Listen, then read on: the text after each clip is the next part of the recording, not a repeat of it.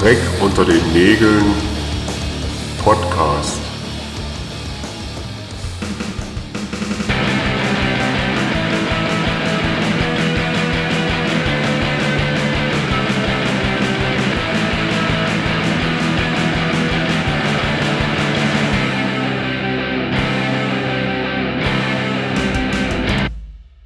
Ja, hallo und herzlich willkommen zur allerneuesten Folge. Herzlich willkommen, hier, hier ist eine neue Folge Nägeln. vom Bierschinken-Podcast Hey, Pop, Punk Stopp, und stopp, stopp. Was, Und- was, was geht denn hier ab? Was, was machst du in unserer Leitung? Was macht ihr in meiner Leitung, würde ich mal sagen, an der Stelle? Hallo, schön euch zu sehen. Nachdem ich schon irgendwie tausend Podcasts von euch gehört habe, mal euch live vor Ort zu sehen im Internet. Alle Zuhörenden, die sich jetzt hier gerade äh, wundern, ähm, wir haben das letzte Mal schon eine Special-Folge rausgehauen. Heute gibt es eine super Special-Folge, nämlich wir haben uns getroffen, der Dreck unter den Nägeln Podcast zusammen mit dem Bierschinken Podcast und wir werden heute mal so uns gegenseitig auf den Zahn fühlen. Äh, super cool, dass es klappt. Im- Ja, vor allem, ich finde ja auch so, im Hip-Hop sagt man ja zu sowas, es ist eine Kollabe, eine Collaboration. Ich finde es als äh, ist, äh, ein super Wort. Ich habe das dann auch die ganze Zeit gegenüber meinen Bierschinken-Podcast-Kolleginnen äh, verwendet, die das überhaupt nicht verstanden haben, was das Wort eigentlich heißen soll. Also, genau. Ja, nee, freut mich So, total. wenn ihr, wenn ihr alten weißen Cis-Männer dann mal fertig seid, ähm, hallo Valentin, hallo Julian, schön, dass Hallo, ihr Tobi. beide Zeit findet zum Bier unter den Nägeln Podcast, die erste Folge. Das ist der nächste Störenfried noch mit in der Leitung. Oder ja, ja, nur, nur Verrückte hier. Also Schinken unter den Nägeln fand ich auch irgendwie so eine ziemlich leckere, eklige Nee, es Vorstellung. war, war ja, es, es, nee, nee, nee, es wäre ja dann eigentlich Dreck unter dem Schinken gewesen und das war nicht so lecker. Ach so, ja. Aber Schinken unter den Nägeln finde ich auch ziemlich eklig. Auf jeden Fall, ihr Lieben, wir haben uns äh, heute hier den, diese Ko- Ko- Kollabe, was hast du gesagt? Kollabe. Mit dem Kollabel Äh. gemacht. Weil wir irgendwie ähm, schon ein paar Mal geschrieben haben, gegenseitig die Podcasts hören, ähm, ja hier auch schon empfohlen haben. Genau. Genau, und deswegen, ähm, wir kennen uns alle so mehr oder weniger, wissen so ziemlich, wer der andere ist, aber haben noch im Real Life nicht so richtig Kontakt gehabt. Wobei es da dieses eine ominöse Sommerfest im SZ Norderstedt gab, was so eine halb, halb Sommerfest, halb Riot Bike Label Party war. Liebe Ja, Grüße an die zwei. Genau, und da haben Klumster gespielt. Ähm, da haben ein gutes Pferd gespielt, das werden wir nachher alles noch hören, diese Bands. Es war ein großartiger Abend. Die Notgemeinschaft Genau. hat gespielt und äh, Ja. Mr. Splint hat Ah, gespielt. Äh, das erinnere ich auch noch. Genau. Ich glaube, und ich weiß gar nicht, ist das derselbe Abend, wo auch diese Raccoon Riot gespielt haben? Naja, ist ja egal. nicht, ja. Aber es war auf jeden Fall, Da war hat, auf jeden noch Fall eine, viel los. da hat noch eine Band gespielt, die waren auch, glaube ich, sind auch von Riot Bikes. Die hatten so eine Schlagzeugerin, die gesungen hat. Das war unfassbar geil. Kontrareal, oder? Ah, d- ja, ja, ja, ja, das Ko- Konterreal, Ja, genau. Ja, diese gut, Schlagzeugerin, ja. deshalb werde ich mein Leben nicht vergessen, ey. Wie die geschrien hat und gleichzeitig Schlagzeug Ja. gespielt hat. Hammer. Also so ein geiles Uff da die ganze Zeit, ja, ja, auf jeden Fall. Ähm, verrückt, ja. Und ich habe den, ich habe äh, mit Jakob zusammen den Anchored Records und den Ride Bike Stand betreut, deswegen war ich dort. Aber wir Genau, haben uns auf jeden Fall Lieben. nicht, nicht so getroffen, dass wir uns irgendwie auseinandergesetzt haben miteinander, oder? Wir hatten nicht wirklich was miteinander zu tun. Oder? Naja, da steigen, da steigen wir schon so ein bisschen ein. Also ich kannte, ähm, witzigerweise hatte ich Tanjo, Ja. der damals ja noch bei Gloomstar gesungen hat, ähm, äh, irgendwann mal über Facebook angeschrieben, ähm, weil ich einen Gig in, Stu in Stuttgart Ah, buchen ja. wollte. Und, äh, und irgendwie, oder in der, und er irgendwie, ich weiß nicht wie, ich, du, ich habe rumgewühlt und habe ihn gefunden und dann haben wir uns auch ein paar Mal geschrieben so. Und das war auch für mich so ganz neu, weil ich halt mit dieser Skinhead-Kultur sehr, sehr wenig Kontakt bis dato hatte und ähm, auch immer so ein bisschen noch unsicher war, hm, ist der jetzt cool drauf oder nicht und so. Und, ähm, und ähm, genau und dann äh, kam irgendwann mal raus, so ja hier, ich spiele jetzt, oder ich spiele, irgendwann kam dann so raus, dass wir ja über die Jahre quasi, dass wir jetzt auf demselben Ah, ja. Label landen oder so. Und ähm, genau, und das, äh, genau, wir beide haben dann geschnackt, auch relativ lange. Und das Interessante, Julian, wir haben an dem Abend, glaube ich, sogar im selben Haus gepennt, aber ihr seid so arschfrüh aufgestanden, dass wir noch geschlafen haben. Kann gut und sein. ähm, genau, ihr habt nämlich damals, glaube ich, auch bei Chrysler Ah, im ja, Haus genau. gepennt. Ja, genau, genau. Und wir, genau, und ihr seid vor uns gegangen und nach uns, äh, vor uns aufgestanden. Und deswegen, äh, genau, haben wir uns da so ein bisschen verpasst an dem Abend, was das zumindest Das angeht. Aber ich erinnere mich noch gut an euren Auftritt. Cool. Das war auf jeden Fall draußen, aber ihr habt drinnen gespielt. mit Genau, und das, das wollte ich nämlich noch sagen. Das war nämlich, die haben es nämlich richtig, Gloomstar hat es richtig geschickt gemacht. Die haben nämlich mit, der, mit Mr. Splinter Ah. getauscht, damit sie draußen spielen können. Und wir hatten die, wir waren ja irgendwie vorletzte Band drinne und es war nicht nur, nicht nur, dass es halt auch schon alle E-Sacken Hacke waren, das war ja okay. Das Problem war, es war so arschheiß und in dem Laden war es total Oh ja. nass. Und ich weiß noch, dass äh, irgendwann Aaron und ich vor der Bühne standen äh, bei unserem Gig und irgendwie gespielt haben und wir echt Schiss hatten, dass wir jetzt wegrutschen, weil es einfach so glatt war. Genau, also ich glaube, es wäre doch trotzdem deutlich cooler gewesen, draußen zu spielen, definitiv. Ich, ich habe, äh, genau, ich hatte dann nämlich noch mal reingeguckt und es war ziemlich eng drinne. Und Ich war aber bei Meister Splinter kurz drin, es war ziemlich eng und es war unfassbar warm. Und Genau. da habe ich dann kurz so gesagt, weil es war, es war ja auch ein Sommerfest, es war ja sogar draußen warm. Ähm, Ich habe nahezu keine genau. Erinnerung mehr an den Abend. Muss ich ehrlich sagen. Ja, vielleicht sollten wir heute auch mal über Konsum reden. Lassen wir. Ähm, so, ihr Lieben, bevor, bevor wir uns jetzt hier irgendwann äh, im, im Dreier-Löffelchen irgendwo hinlegen und die, die alte Zeit wieder aufleben lassen, ähm, Valentin, ich möchte dir gerne die Frage stellen, die allererste, die wir allen Leuten stellen, die bei uns zu Gast im Podcast sind. Wie bist du zur Subkultur Schrägstrich Punk gekommen? Ja, also äh, ja, erstmal, ähm, ich, äh, ich kannte die Frage ja schon, weil ich euren Podcast höre. Ähm, ich, äh, also mir wird immer vorgeworfen von den bierstehenden PodcastlerInnen, mit denen ich sonst äh, zusammenarbeite, dass ich ein unglaublicher Monologer, also ein Mensch bin, der sehr viele Monologe halten kann. Ähm, ich versuche es mal, die kurze, die kurze Antwort, die wirklich sehr kurze Antwort, das sind die Ärzte. Also, ähm, und zwar war ich unfassbar jung, ich glaube, ich war so sieben oder so und in, ich bin im Kuhdorf in, in Schleswig-Holstein groß geworden und irgendein, irgendein Dorfkind hatte, hat, wir hatten so einen Ghetto-Blaster und der hatte da Ärzte drinne und das war so ganz, das war wirklich so, die, wenn man das, wenn man Ärzte als Punk bezeichnet, war das mein erster Kontakt und ähm, ähm, und wenn ich jetzt beim Punk bleibe, ist, glaube ich, ganz entscheidend gewesen. Also ich habe dann immer auch Toten Hosen noch gehört, so ein bisschen und Ärzte. Ähm, aber ganz entscheidend, darüber habt ihr auch neulich gesprochen, das fand ich nämlich. Ähm, ich war, mein Bru- ich habe einen viereinhalb, äh, vier Jahre älteren Bruder und mein Bruder schleppte, kriegte von irgendeinem Kumpel die blaue Pennywise self-titled in die Hand gedrückt und fand die nicht mal gut. Aber die lag dann, da war ich 14, da lag die bei uns in, in seinem Zimmer und ich habe die gehört, habe die mir auf Tape rübergezogen und ich glaube, es gab kein Tape, was ich mehr gehört habe. Ich habe die rauf und runter gehört. Ich konnte, also unfassbar und das war so, liegt's mir an die Vene und äh, ich parallel dazu ungefähr zur selben Zeit kam Wieso in mein Leben und ähm, und ich und ähm, also ich war in keiner Subkultur drin, sondern ich war einfach ein Kiddie, was sich unfassbar für Punk begeistert hat. Ähm, oder die, einfach, ich habe mir mit 13 auch das erste Mal die Haare gefärbt und irgendwie hatte aber gar keine Berührungspunkte, aber ich fand halt so die Musik geil, ich fand das Ganze drumherum geil und ich weiß, wieso, den, äh, wieso war auch so ein absoluter Kracher. Also ja, das, das hat mich umgehauen. Und äh, mit 15 war ich auf einem Wieso-Konzert. Das war so, äh, mit 15 war ich auch bei Pennywise.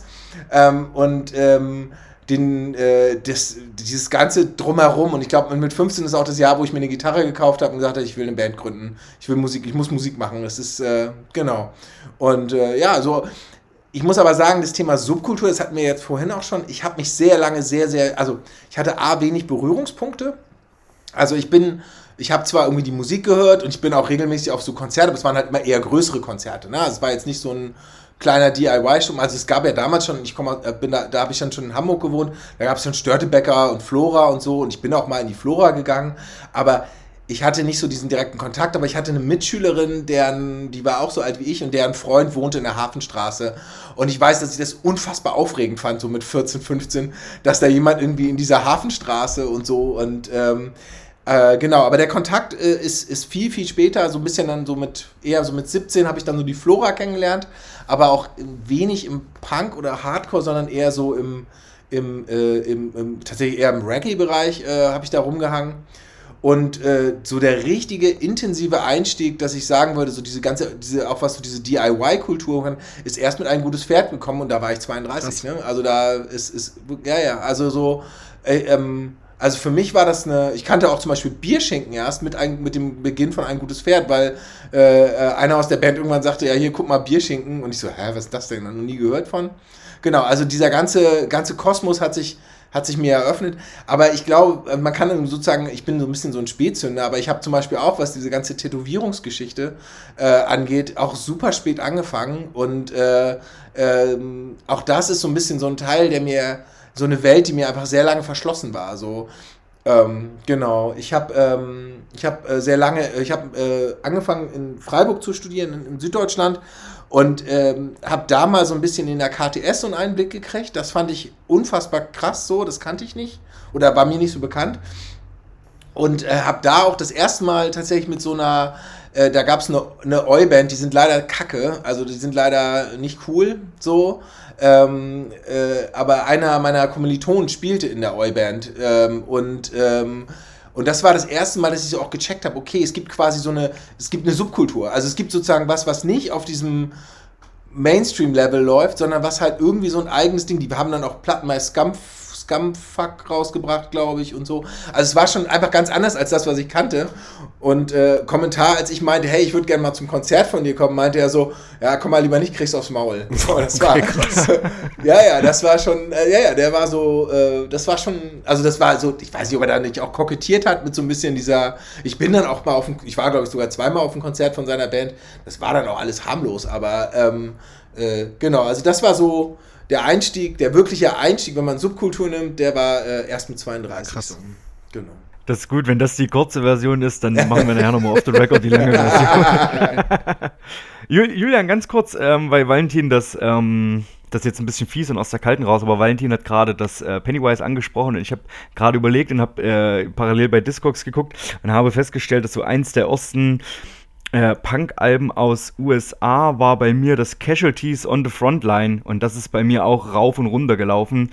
Äh, das war nämlich auch so dieser, keine Ahnung, mit 14 und man ist wütend und dann kam dieser Sound ganz gut an. Weißt du noch, was so eins deiner Osten war? Äh, US-Punk-Alben? Also was dich wirklich so lange beschäftigt hat oder was lange. Ähm, tatsächlich, Bad Religion war so, war so absolut mein Einstieg in diese ganze Ami-Punk-Geschichte. Ähm, dies, hm. die Against the Crane, Recipe for Hate, so, also eigentlich, ja, die, die, die, die älteren Bad Religion Sachen so. Und dann aber auch gleich so viel so dieser Skatepunk, das hat mein, also ich habe auch einen vier Jahre älteren Bruder und der hat das damals alles angeschleppt, No Use for Name, äh, mhm. oh, mhm. oh, jetzt hier die Schweden-Sachen, No Fun at All und sowas. Ähm, Legwagon, das lief alles rauf und runter dann irgendwie. Also ich fand die ja. alle nicht, ich fand die, ähm, ich fand die alle nicht so, also es hat mich, mein Bruder hatte zum Beispiel, war so ein NoFX-Fan und NoFX fand ich unfassbar langweilig am Anfang, weil ich den Humor auch nicht gekriegt habe, ne? Also ich habe die, ähm, was mir total, da war ich aber schon, ich war äh, als, als Schüler ein Jahr in den USA und genauso mit dieser Zeit, 16, mit 16 rüber und, äh, und mein Gastbruder, ich hatte voll Glück, mein Gastbruder war so ein, hat das rauf und runter, den ganzen Fat, Fat Records Kram gehört. Und der spielte mir, ähm, ach, wie heißen sie denn jetzt? Oh Mann. Oh, jetzt habe ich natürlich äh, voll den Blackout gerade. Auch so eine, die so ein bisschen metaliger sind und so ein bisschen härter, so ein bisschen düsterer. Oh, ich komme nicht auf Propagandi? Scheiße. Nee, nicht Propagandi, aber auch aus diesem ganzen Fett-Kontext. Ähm, Suburban Teenage Wasted Blues hieß das Album. Strong ah, Out. Okay. Strong ja, Out. Die habe ich, hab ich, nie gehört. Und äh, ja, aber ich weiß, dieses Suburban Wasted, das ist ein Album, das ist halt so, ich finde halt so krass, weil die, die, die sind halt deutlich härter in dem, vom Sound, auch runtergestimmte Gitarren, also es ist auch Drop D runter oder sogar ein bisschen mhm. tiefer und gleichzeitig unfassbar melodiös und dieser Sänger kann halt einfach geil singen. Also der hat eine, so, dieses ganze Gehabe drumherum fand ich nervig, das fand ich damals schon so ein bisschen albern so, aber diese, und die hatten ja noch am Anfang diesen Bassisten, der mit den Fingern spielte und ich habe den noch live gesehen in, in, in Hamburg und das, also das war einfach musikalisch, fand ich das schon damals, da konnte ich noch nicht immer gut Gitarre spielen, aber ich fand es unfassbar geil und auch diese Riffs. Ähm, ja, Bad Religion habe ich zum Beispiel nie verstanden. Okay. ist bis heute mir ein Mysterium, warum man Bad Religion mag, ja. Ich, ich kann so ein paar von den, von den alten Songs, finde ich irgendwie ganz gut, aber das ist auch nicht so, dass ich da irgendwie ein Album komplett groß hören würde. Aber bei mir war es auch so, ich habe ganz, ganz lange erstmal Deutschpunk gehört. Ich weiß, weiß dieses Fahnenflucht, das Beißreflex, das war eins der ersten mhm. Alben, was irgendwie kam. Das habe ich ziemlich, fand ich ziemlich gut. Ähm, Schleimkeim war die absolute Offenbarung, wo ich die erste Schleimkeim-CD in der Hand hatte. Ähm, diesen ganzen UK-Punk, da konnte ich irgendwie überhaupt nichts mit anfangen. Okay. Und diese ganzen coolen, also diese ganzen anderen US-Sachen, keine Ahnung, Black Flag und was weiß ich was, das kam dann irgendwie deutlich später. Ich habe mich ganz, ganz lange erstmal mit äh, äh, Deutschpunk irgendwie da durchgezogen. Aber es gab auch in meinem Freundeskreis war nicht so der, nicht so der, oder Freundinnenkreis, nicht so der krasse Musikfreundeskreis. Die waren eher so, ja, das gab halt so, jeder hatte so seine 10 CDs und hat man sich halt ausgetauscht.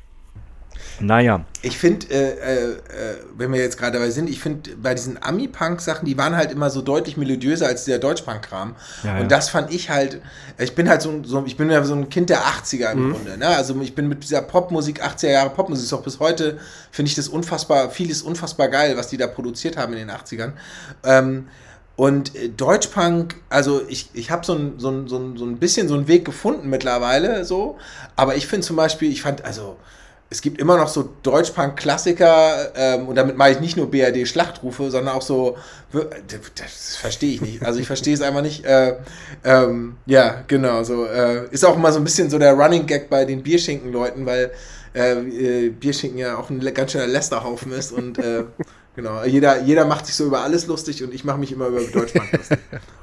Ich fand das, ich fand das super interessant. Ich habe die letzte Folge von dir mit äh, Lügo gehört. Ja. Äh, kannte ich auch gar nicht. Äh, ist aber auch eine ganz, also war ein super sympathischer Podcast. Ähm, sehr viel Harmonie da und äh, habe dann so ein bisschen reingehört, fand ich auch ganz nett. Ähm, und da hast du das auch erzählt, weil du auch, also da hast du darüber gesprochen und auch gerade eben hast du das so ein bisschen anklingen lassen, ähm, dass du in Hamburg ja aufgewachsen bist Mhm. und dass du auch ähm, da schon irgendwie St. Pauli, also diesen Fußballclub und so Ja, ein bisschen das Umfeld ja. mitbekommen hast. Und das fand ich ganz interessant, weil, also ich bin ja selber St. St. Pauli-Anhänger und bin aber sehr spät dahin gekommen. Ja. Und ich glaube, Julian und ich, wir kennen das halt auch, äh, in einer Region aufzuwachsen, wo die Anhänger, die meisten Anhänger des dortigen Fußballvereins halt der Großteil halt irgendwie nicht so geil ist. Also keine Ahnung. Mhm. Ja, ja. Ähm, äh, Eisenach ist genauso wie die Ecke, wo ich herkomme, sehr mit von, von Rot-Weiß Erfurt Ja. ähm, beherrscht. Und da gibt es halt auch echt, echt viele Ungarn. Da gibt es auch viele coole Leute, das will ich, ich würde nie äh, irgendwie alles über einen Haufen scheren, aber äh, es gab da auch durchaus Fußballauseinandersetzungen und es gab auch durchaus irgendwelche in Anführungszeichen Fans von Rot-Weiß Erfurt, denen hat es halt schon gereicht, dass du halt ein Punk warst. Wobei ich dort auch meine ersten Stadionbesuche gemacht habe, gar keine Frage. Und sobald du halt im Stadion warst, war es das auch okay, auch mit bunten Haaren, aber sobald du aus dem Stadion wieder raus bist. Aber ich fand es ganz interessant, ähm, darüber auch einen Weg zu finden. Hat, hat das irgendwie mehr, also meinst du, das hat, hat es leichter gemacht für dich, dass du vielleicht, wenn es nicht Hamburg gewesen wäre oder wenn es nicht dieser Fußballverein dort wäre, nochmal so ein Verständnis für Subkultur und Punk irgendwie zum Positiven oder so einen Zugang zu finden? Also weißt du, was ich meine? Ja, ja, ja, ich glaube schon. Also ähm, ich habe von, von äh, zwei bis zehn auf dem Land gewohnt, in einer 60 Kilometer außerhalb von Hamburg oder so 100, äh, ja, nicht, nicht, ja, so zwischen so 70 Kilometer in der Nähe. Ich weiß nicht, ob ich Mölln was sagt. Das ist berühmt berüchtigt geworden für diesen Brandanschlag äh, Anfang der 90er, genau. Ungefähr, also außerhalb von München im Kuhdorf hab ich, bin ich groß geworden und äh, ich habe zwei Eltern, die sich als sehr, ja, doch sehr links, ne, also äh, so typische 70er Jahre KommunistInnen äh, verstanden haben. Und wir sind aufs Dorf gezogen und für mich war es halt krass, einen, Vater mit langen Haaren zu haben. Und ich habe im Dorfverein Fußball gespielt und ähm, ich, mein Vater hat Fußball, fand er scheiße, aber er hat mir irgendwann gesagt, also äh, wenn du schon Fußball spielst und es gut findest, dann sei wenigstens St. Pauli-Fan. So, äh, weil er schon damals, meine Eltern haben in Hamburg gearbeitet, sind immer gependelt und er hat dann gesagt, wenigstens, dann sei wenigstens für den guten Verein. So. Ähm, und als wir nach Hamburg gezogen sind, ähm, war ich auch eine Weile sogar HSV-Fan. Aus Prinzip, weil ich war zum Beispiel mit äh, in meiner, ich bin in Altona groß geworden und die Hälfte der Jungs in meiner Klasse haben alle bei St. Pauli in den Jugendmannschaften gespielt. Und ich fand das irgendwie so, aus Prinzip fand ich das schon dann so, dann bin ich halt HSV-Fan. Ähm, ziemlich unreflektiert. ähm, und natürlich hat mir das relativ früh, also tatsächlich muss ich sagen, meine Eltern haben schon relativ früh gesagt, so, äh, haben uns eine antifaschistische Be Erziehung gegeben, das muss man schon sagen, so, da waren die sehr konsequent. Ähm, es waren sonst keine tollen, äh, nicht unbedingt die, die Vorzeigeeltern, aber sie waren, was das angeht, relativ konsequent. Ähm, und St. Pauli hat mir relativ schnell aber klar gemacht, so, okay, es gibt halt die eine Seite und da gehörst du hin, weil ich kann mich noch gut erinnern, dass wir, ähm, dass ich, da war ich, glaube ich, so auch so 5, 14 oder so, da waren wir beim Derby, HSV gegen St. Pauli, mit Freunden aus meiner Rugby-Mannschaft und äh, wir mussten laufen. Ne? Wir mussten dann danach echt gucken, dass wir schnell wegkommen, weil wir durch den Volkspark zurück zur S-Bahn und die Nazis waren unterwegs und wollten sich prügeln. So. Und, ähm, und da spreche ich tatsächlich, das war schon dann so Mitte der 90er. Ne? Also da war eigentlich der harte Kern schon weg von den HSV-Nazis. Und, ähm, und da hat es schon so, und, und ich glaube, das hat auch immer die Musik so ein bisschen für mich eröffnet. Also das, wie so, also diese, dieser, ich werde, also ich glaube, Kopfschuss ist für mich einfach einer der wahnsinnig prägnant ist. Ich finde viel, die haben viel Quatsch gemacht, wie so, aber Kopfschuss finde ich ist ein brillanter Song, sowohl inhaltlich als auch musikalisch. Und äh, das ist, noch heute kriege ich, läuft mir, läuft mir, kriege ich eine Gänsehaut, wenn der Song läuft, weil das einfach für mich, das war auch so eine Haltung. Ne? So ich, äh, ähm, ich habe das nicht so ganz alles verstanden, was da in der Welt passiert ist, aber ich wusste, okay, Nazis finde Ja. ich scheiße und ich finde, da, ich finde so, und das hat natürlich mit St. Pauli mit reingespielt. Ne? Und ich bin auf eine Schule gegangen äh, in meiner, in Hamburg, auf, äh, auf dem, ich bin dann aufs Gymnasium da gekommen und da waren 70 Prozent hatten eine Migrationsgeschichte auch. Ne? Also es war halt einfach auch klar, ich bin hier, ähm, vorher war, hat gar, ich kannte vorher keine Menschen mit Migrationsgeschichten auf, auf dem Land. So, da gab es nicht mal, da gab es nicht mal eine Dönerbude oder irgendwas. Und, äh, und dann war es halt das Kontrastprogramm, war auch nicht immer einfach, aber ähm, es hat halt so eine, es hat halt alles so ein bisschen zusammengepasst, so, ne? Und ähm, genau. Ja, ich finde das, find das super interessant und ich merke, sehe es ja auch in äh, Potsdam, dass das super viel bewirkt und dass auch selbst für Leute, die mit Fußball nichts anfangen können, ähm, hilft es trotzdem der Subkultur. Also ich kenne auch ganz viele Leute, die mit, also keine Ahnung, in Hamburg wohnen, mit St. Pauli, mit dem Fußball gar nichts am Hut haben, aber das Ja. Ganze drumherum und deswegen da irgendwie so sympathisierend sind. Ähm, genau. Witzigerweise war Julian auch mal einmal mit mir bei St. Pauli, aber da hat er äh, parallel eigentlich Vertragsgespräche mit VSK geführt, aber da kommen wir später noch dazu. ähm, wo wir gerade so ein bisschen zum, äh, äh, wo wir quasi die Einleitung jetzt mal abschließen wollen, noch erwähnen wollen, dass die Premiere natürlich wie immer beim Punk Rockers Radio läuft, von beiden und auch von dieser Hybrid-Folge. Ähm, wir wollen heute so ein bisschen erstmal anfangen, ein bisschen über eure musikalischen Laufbahnen zu reden. Und deswegen übernehme ich so ein bisschen die Moderation. Genau. Ähm, ihr spielt beide in Bands. Wie ging das damals los? Julian, ich würde sagen, red mal ein bisschen. Du warst eben, du bist eben so ausgeblendet worden von uns. Wie ging das bei dir mit deiner ersten Band? Wie hieß deine erste Ihr Band? habt über Fußball geredet, los? da bin ich raus. Ähm, tatsächlich, Zu Recht, zu Recht. nee, tatsächlich, ähm, ja, wie ging das los irgendwie? Bei mir war das tatsächlich Deutschpunk im Kinderzimmer irgendwie und ich hatte irgendwie immer, habe immer schon mitgesungen und mitgebrüllt in meinem Kinderzimmer. Das fand ich schon immer irgendwie großartig. Und mein, mein großer Bruder war da auf jeden Fall ein riesen Einfluss. Der hat damals ähm, in einer Hardcore-Band gespielt. Das war also ja so tatsächlich so typischer New York Hardcore. Ähm, und ich bin dann auch immer mal mit in den Proberaum gefahren und so und fand das irgendwie mega cool. Das hat mich ziemlich, ziemlich gecatcht, fand ich super. Ähm, und hab dann irgendwann, ich glaube, mit, mit 15 meine allererste Band und das war so, so Black Metal irgendwie. Ähm, hab da, ähm, wo ich Abi, ich habe das Abi nachgemacht und hab dann, ähm, ja, einen Schulkollegen gehabt, der hat Schlagzeug gespielt. Und so kam dann irgendwie eins zum anderen. Das waren so die ersten Gehversuche. Ähm, ja, viele Grüße an Johannes an der Stelle. Ich habe den letztens wieder getroffen so und da haben wir drüber gesprochen. Irgendwie muss es noch ein, ein Tape geben, wo irgendwie, ähm, geil. also tatsächlich mit Kassettenrekorder aufgenommen. Ich muss, ich muss das unbedingt finden. Geil. Oh, geil. Unbedingt, unbedingt. Ähm, aber jetzt, Julian, weil wir ja sagen, das ist eine Kollabbe, möchte ich auch fragen, also habe ich ja gesagt, ich stelle auch Fragen. So, Feuer. macht jetzt einfach. Ähm, äh, Julian, total spannend. Ähm, wir, wir sind ja wirklich an unterschiedlichen äh, Seiten der, der Bundesrepublik groß geworden. Ähm, wie war denn das mit Politik? Also war das mit der Musik, kam da auch schon die Politik rein? Also ist das gleich so, ist das so uns zusammengekommen? Und äh, kurze, kurze noch einen Nebensatz, äh, ich hätte gerne einen Bruder gehabt, der eine Hardcore gespielt hat. Egal, ob es Prolliger New York Hardcore, ich hätte gerne einen Bruder gehabt, der das gemacht hätte. Egal, aber trotzdem, mich würde das mal interessieren. Also hat das, äh, hat das gleich eine Rolle gespielt? Ja, also auch? Politik, ja, auf jeden Fall. Also durch diesen Deutschpunk, also Deutschpunk war so ziemlich das Erste, was bei mir da irgendwie musikalisch lief. Und damit halt auch so die Sozialisation, so, also rein optisch und so. Das, das war also optisch, es war erstmal optisch, muss man sagen, so. Und dadurch kam dann die Politik relativ schnell rein, weil man wirklich ähm, Probleme gekriegt hat, irgendwie. Also, also so, Ja. ich weiß, so in der Schule, so siebte, achte Klasse, da bin ich jeden früh ausgestiegen aus dem Bus. Also ich hab, bin auf so einem kleinen 1000 Einwohner Innendorf groß geworden und dann tatsächlich muss ich so mit dem Bus irgendwie in den nächsten Ort fahren oder ein paar Orte weiter und dann ausgestiegen, Bushaltestelle und da saß alles voll mit Faschos. Da bin ich jeden, tatsächlich so jeden früh in die Hecke geflogen oder die haben hinter mir hergebrüllt und also das war auf jeden Fall immer so ein, Scheiße. so ein, also ein Angstszenario und damit kam natürlich auch früh eine Politisierung so. Also das auf jeden Fall. War jetzt nicht so super reflektiert so, sondern das war eher so, ja, das ist, das sind Nazis so, das, das ist unser, das ist so der, der Feind, sage ich jetzt mal. Und alles das, was so Deutschpunk behandelt hat, das war schon so irgendwie die politische Bildung da so ein bisschen, muss man sagen. Ja, ja. Aber gab es noch, war dein Bruder denn auch da so politisch dann? Oder also gab es da Vorbilder in, der, in dem Ja, das Sinne? gab's auf jeden Fall. Also so, mein Bruder war da auf jeden Fall wichtig. Und auch so seine Clique irgendwie. Also da war, da hing so, da Ja. war so relativ nah dann auch schon fucking Faces dran. Ich weiß nicht, die kennst du bestimmt auch. Ähm, so eine, ja, genau, genau. Ja, also, die, die waren so, ja, haben nicht so weit weg gewohnt irgendwie und da gab's so Connections hin und so. Und das war, ah, ja. Also das auf jeden Fall. Über welche Jahre sprechen wir da? Also welchen, wann ist das? Also so eingestiegen bin ich so mit so Deutschpunk und so mit 11, 12 würde ich jetzt sagen und dann halt so mit den ersten, also ersten Bandversuchen so, dass, da war ich so 15 dann. Ja. Okay, also auch so Mitte der 90er, Genau. ne? Du bist ja ein bisschen jünger als, als, als ich, ja, ja, genau.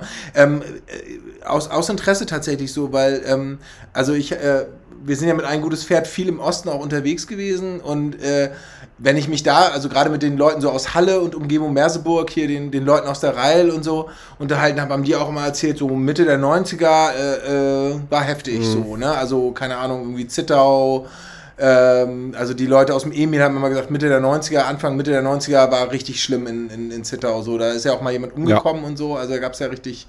Ähm, wie, wie war das dann bei euch so? Also war das schon auch so, war das dann eher ein heftiges, heftiges Pflaster auch? Oder äh, Also tatsächlich ja, ich war, also so Mitte der 90er, das war schon, also bei mir eher so Ende der 90er, so wo ich so dann reingekommen bin. Ich glaube, mein allererstes Punkkonzert, Ja. das war 97 oder 98.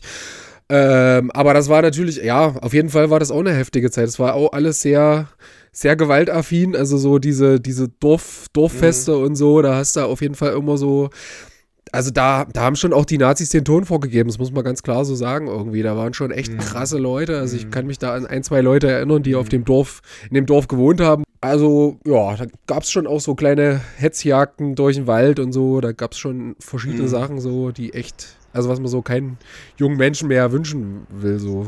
Also kann mich da schon auch noch dran erinnern. Bevor wir zu, bevor wir zu Valentin kommen, wie, wie lange lief das mit der Band? Ja, vielleicht so ein, vielleicht so ein Oh, Jahr und dann, dann ähm, kam dann schon Raw Edge, das war ja dann so auch eine Band, die ich zehn Jahre hatte und das war dann schon ja eine ernstere Geschichte. Also das.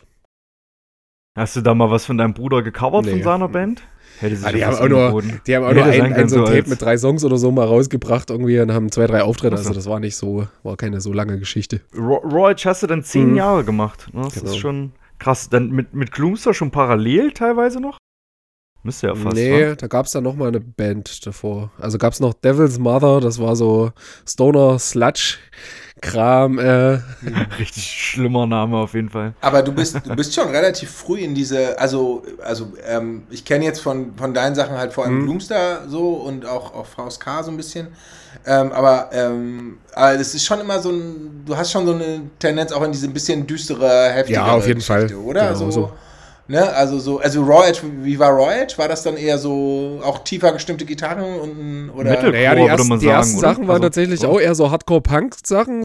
Sehr, Ja. und das ist dann immer Metal-lastiger geworden so. Und das war dann irgendwann so dieser Mitte 2000 oder ja, Mitte 2000er Metalcore, so kann man sagen, sowas da. Und das war auch tatsächlich eine relativ, ähm, naja, ich sag jetzt mal, ja, erfolgreich ist ein blödes Wort, aber das lief auf jeden Fall echt gut. Wir haben eine, Hau- also einen Haufen Konzerte gespielt, auch mit allem, was damals irgendwie groß war. Wir haben damals mit Heaven Shall Burn gespielt, mit Terror, Okay, Words of ja. Jericho, keine Ahnung, alles, was da irgendwie Rang und Namen hatte, da waren wir so schon unterwegs. Also das war schon. Hat sich da deine, dadurch, dass du ja dann wahrscheinlich auch vor anderem Publikum in anderen, also hast du mit der ersten Band mal live gespielt? Nee, mm, tatsächlich Ja. nicht. Mm. Nee? Okay. Dann bist, hast du ja quasi die ersten richtigen Live-Konzerte dann mit Raw Edge gespielt. Hat sich dann äh, da noch was irgendwie an der Attitude verändert? Weil du ja dann mehr wahrscheinlich in irgendwelchen AZs abgehangen hast, mehr Szene hattest, mehr Leute kennengelernt hast. Guck mal, Valentin wollte die ähnliche Frage stellen, so wie Nee, nee, nee. Irgendwie in die ich, Richtung, ich, ne? Nee, überhaupt nicht. Andere Richtung. Okay. Aber äh, aus Neugierde. Aber ähm, äh, mach mal, mach mal erstmal hier äh, Tobis Frage. Ja, tatsächlich kriege ich das jetzt gerade gar nicht mehr so richtig zusammen. Also die ersten Jahre waren halt auch sehr auf Eisenach konzentriert so. Also man hat erstmal so in seiner Umgebung gespielt. Du hattest halt null Ja. Connections, irgendwie kannst keine Leute, bist kaum rausgekommen. Und irgendwann kam dann so auch der zweite Sänger, der Fabian, dazu. Ähm, viele Grüße an der Stelle, der hört auch immer unseren Podcast fleißig.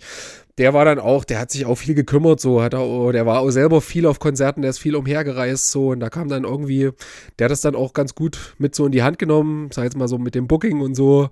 Und da ging das dann auch ganz gut vorwärts so, aber ähm, boah, wie politisch, also pff, Also das war schon immer klar, also dass wir hatten immer eine politische Attitüde, also sowohl textlich als auch so Mhm. ähm, unsere Konzertpolitik, sage ich jetzt mal. Aber das ist Mhm. in, im Laufe der Jahre auf jeden Fall immer tiefer geworden, so. Also wie man einfach auch als, Mhm. als Mensch sich ein bisschen mehr auseinandersetzt, dann einfach auch mit Themen und mit Leuten. Okay. Also, was für mich immer total wichtig war, in andere Städte zu fahren und mit anderen Leuten zu reden und einfach auf unterschiedliche Ja. Inputs zu kriegen, weil, weil so dieses Leben in Eisenach oder auf dem Dorf und so, das war alles ganz schön Blase, sage ich jetzt mal. Da war es halt, die, du hast so diese Auseinandersetzung mit Nazis gehabt, das war so total präsent und dann war das auch politisch so das Thema, sage ich jetzt mal. Also da war nicht, das ging Ja. nicht, das war nicht viel offener irgendwie. Also kam, kam, also diese Themen waren sehr beschränkt, so war sehr begrenzt auf das, weil man einfach auch, also was ich auch bis heute verstehen kann für jeden, der irgendwie eher so in der ostdeutschen Provinz aufwächst, da hast du einfach die Kacke vor der Haustür halt die und das ist halt dein Problem und du hast Klar, einfach kein, total. keine Zeit und äh, keine Chance, dich da irgendwie mit anderen Themen nochmal auseinanderzusetzen, auch wenn es total wichtig ist halt so. Und das war dann immer mit diesem Ja. Rauskommen und Reisen in andere Städte. Ja, ich hatte mal ein äh, Gespräch mit einem Veranstalter in Gera, der ähm, bei, nach dem Pennen dann am nächsten Morgen beim Frühstück zu mir meinte, so dass, ähm, der war schon ein bisschen älter als ich auch, ne? Also er war bestimmt zehn Jahre älter als ich oder so, und der meinte, ihn, ihn stresst gerade die ganze Debatte um äh, Sexismus so ein bisschen oder Gendern oder so, weil er meinte halt, also er ist halt froh, wenn er nicht auf die Fresse von Nazis kriegt, so, das, also, ähm, und ich konnte das irgendwie so ein bisschen verstehen, so, ähm, also, oder ich, ich konnte das schon aus seiner Position auch verstehen, so ein Stück weit, äh, für mich hört das halt nicht an der Stelle auf, aber, aber natürlich, ne, also so, erstmal, wenn es halt deinen Alltag so prägt und äh, dann, dann ist es halt auch ein dominantes Thema, also dann, dann übernimmt es ja auch an. Mich würde noch mal eine Sache interessieren, weil, äh, also zwei Dinge würden mich einmal interessieren. Einmal, ähm, du hast du hast ja erzählt, du hast du, dein Bruder hat sich sehr, sehr, ne, also den ganzen Punk-Hardcore-Kram mit reingeschleppt. Ähm, mich würde das ja mal interessieren, wie, äh, wenn ich das fragen darf, wie, wie war denn das für deine Eltern so, wenn, wenn die beiden Söhne oder die beiden Kiddies dann da so voll äh, kontra laufen? Also ich, äh, andersrum gesagt, ich hatte halt so, so, ich habe halt so linke Eltern gehabt, die, mein Vater fand das geil, als ich mir die Haare gefärbt hat, so, und irgendwie, äh, der fand das lustig und, äh, fand irgendwie auch die Musik irgendwie ganz witzig, so konnte nichts anfangen, fand es aber lustig. Wie, wie war das bei euch? Also so- tatsächlich war meine Mutter war immer eine sehr, auch eine sehr offene Frau, muss man sagen. So, die war auch, also die hat, wir durften das alles machen. So, die hat das auch nie irgendwie äh, ja. großartig kritisiert und die hat uns da immer sehr viel Freiräume gegeben. Und meinem Vater, dem war das, glaube ich, so ein Stück weit egal. Also da, da kam jetzt auch, kam kein großer Kontra oder so. Also das war auch immer, es war irgendwie okay. Also Und hatten die Sorge aber, hatten die Angst um euch? Tatsächlich glaube ich nicht, nee. Das war eher so, so ein, also ein großes Vertrauen irgendwie war da immer da irgendwie. Ja. Ich glaube, die haben das auch nicht so mitgekriegt, so diesen, diesen Stress da so mit Nazis oder so. Also, ähm, nee, Ja. kann ich mich nicht dran erinnern. Ich glaube, also meine Mutter war auch relativ entspannt mit diesem ganzen Punk-Ding. Ähm, auch mit den Leuten, mit denen ich dann abgehangen habe, die fand das schon manchmal komisch und naja, komme aus einer Kleinstadt. Ähm, so ein bisschen das Gerede hat sie, glaube ich, auch manchmal gestört, was es dann da gab, aber dadurch, dass ich irgendwie alles immer ganz gut im Griff hatte. Ähm, also ich meine, ich kenne auch andere Eltern von meinem Kumpel damals, der auch Punker war, oder äh, da hat die Mutti gesagt, ja, wenn du mit mit äh, Springerstiefeln nach Hause kommst, dann mache ich da Blumenvasen draus, der Betonmischer steht draußen oder so. Gell? Also, und meine Mutter hat mir die ersten gekauft, so. Also das, das, ähm, Ja, das, das lief schon, das muss ich sagen, aber ich glaube, das ist eine ganz witzige, eigentlich habe ich das auch letztens so drüber nachgedacht.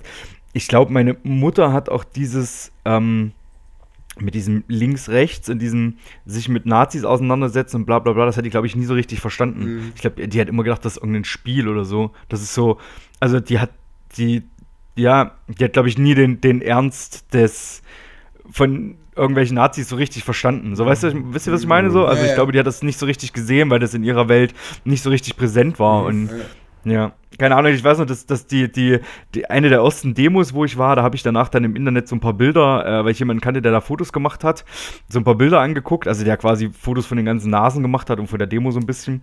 Und sie kommt halt hoch und guckt so, wer ist denn das? Ach, guck mal, das ist doch hier die, die äh, Tochter von meiner Arbeitskollegin. Und das war halt die, die ähm, in, in der Kleinstadt die Anti-Antifa organisiert hat und die Fotos halt von uns gemacht hat, so, gell? Also so, das war halt so, in so einer Stadt äh, bin ich halt groß geworden, wo halt, weißt du, es war alles sehr, sehr eng beieinander. Äh, Ich finde, ich habe einen Freund, der kommt, äh, äh, ein guter Freund von mir, der kommt aus der Nähe von Mittweida, da in Sachsen. Mhm. Also so Chemnitz. Ähm, der, und der hat, äh, also der ist auch so ein Kiddie-Punk gewesen, ne? Mit irgendwie, mit Deutschpunk und fand das. Und der hatte erzählt so, dass bei denen das so interessant war, also es gab so eine Phase, wo man das alles irgendwie noch zusammen gemacht hat auch. Ne? Also der meinte halt so, da hat man mit den Leuten zusammen Wieso gehört und dann lief Onkels und dann lief irgendein anderer Scheiß und man hat es gar nicht so bewusst irgendwie so, das hat sich alles sehr vermischt noch so und irgendwann wurde dann immer klarer, hey, das ist nicht cool, was ihr da hört oder das ist, oder Onkels sind scheiße oder was auch immer ist scheiße. Ähm, und, ähm, und der hat mir erzählt, ähm, äh, dass, dass es so ein, so ein schmerzhafter Ausdifferenzierungsprozess war, also so eine schmerzhafte Trennung war, irgendwann zu merken, okay, und bei ihm endete das damit, dass ein, sein ehemals bester Freund ihn auf einer Party mit, einem, mit einer Axt bedroht hat, so, ne? Und so nach dem Motto, du scheiß Dreckspunk, ich hau dir jetzt den Kopf ab, so. Und, ähm, und äh, der hat es auch, der hat einfach erzählt, das war schon krass so. Das hat ihn auch äh, irgendwie so, äh, das hat ihn dann auch sehr lange geprägt, glaube ich, in so einer Haltung. Äh, ähm, Genau, und, ähm, und bei dem ist zum Beispiel so, der, der, äh, der hat auch die Eltern fanden das, glaube ich, nicht cool, also wie er rumlief dann mit Parker und äh, ne, so mit den Punker, das fanden die überhaupt nicht cool. Auch aus so einer, aus so einer Sorge heraus, dass er halt Ärger kriegt, ne? So. Ja, aber gut, äh, das kenne ich vom Dorf auch mit Leuten, mit denen man aufgewachsen ist und plötzlich du fängst halt an und bringst halt die Viso-CD mit nach Hause oder irgendwas Mhm. anderes und äh, im Freundeskreis kommen andere Leute mit Lanza und weiß der Geier was für eine Scheiße nach Hause so und dann war aber auf, auf den Partys habe ich dann auch gesagt, Alter, dick den Scheiß auf, dann gehe ich halt nach Hause so. Ähm, dann war, lief halt auch keine Arzt, die haben halt auch Ärzte und, und Hosen und Onkels äh, zu der Zeit gehört, da hat man das noch nicht äh, so ausdifferenziert.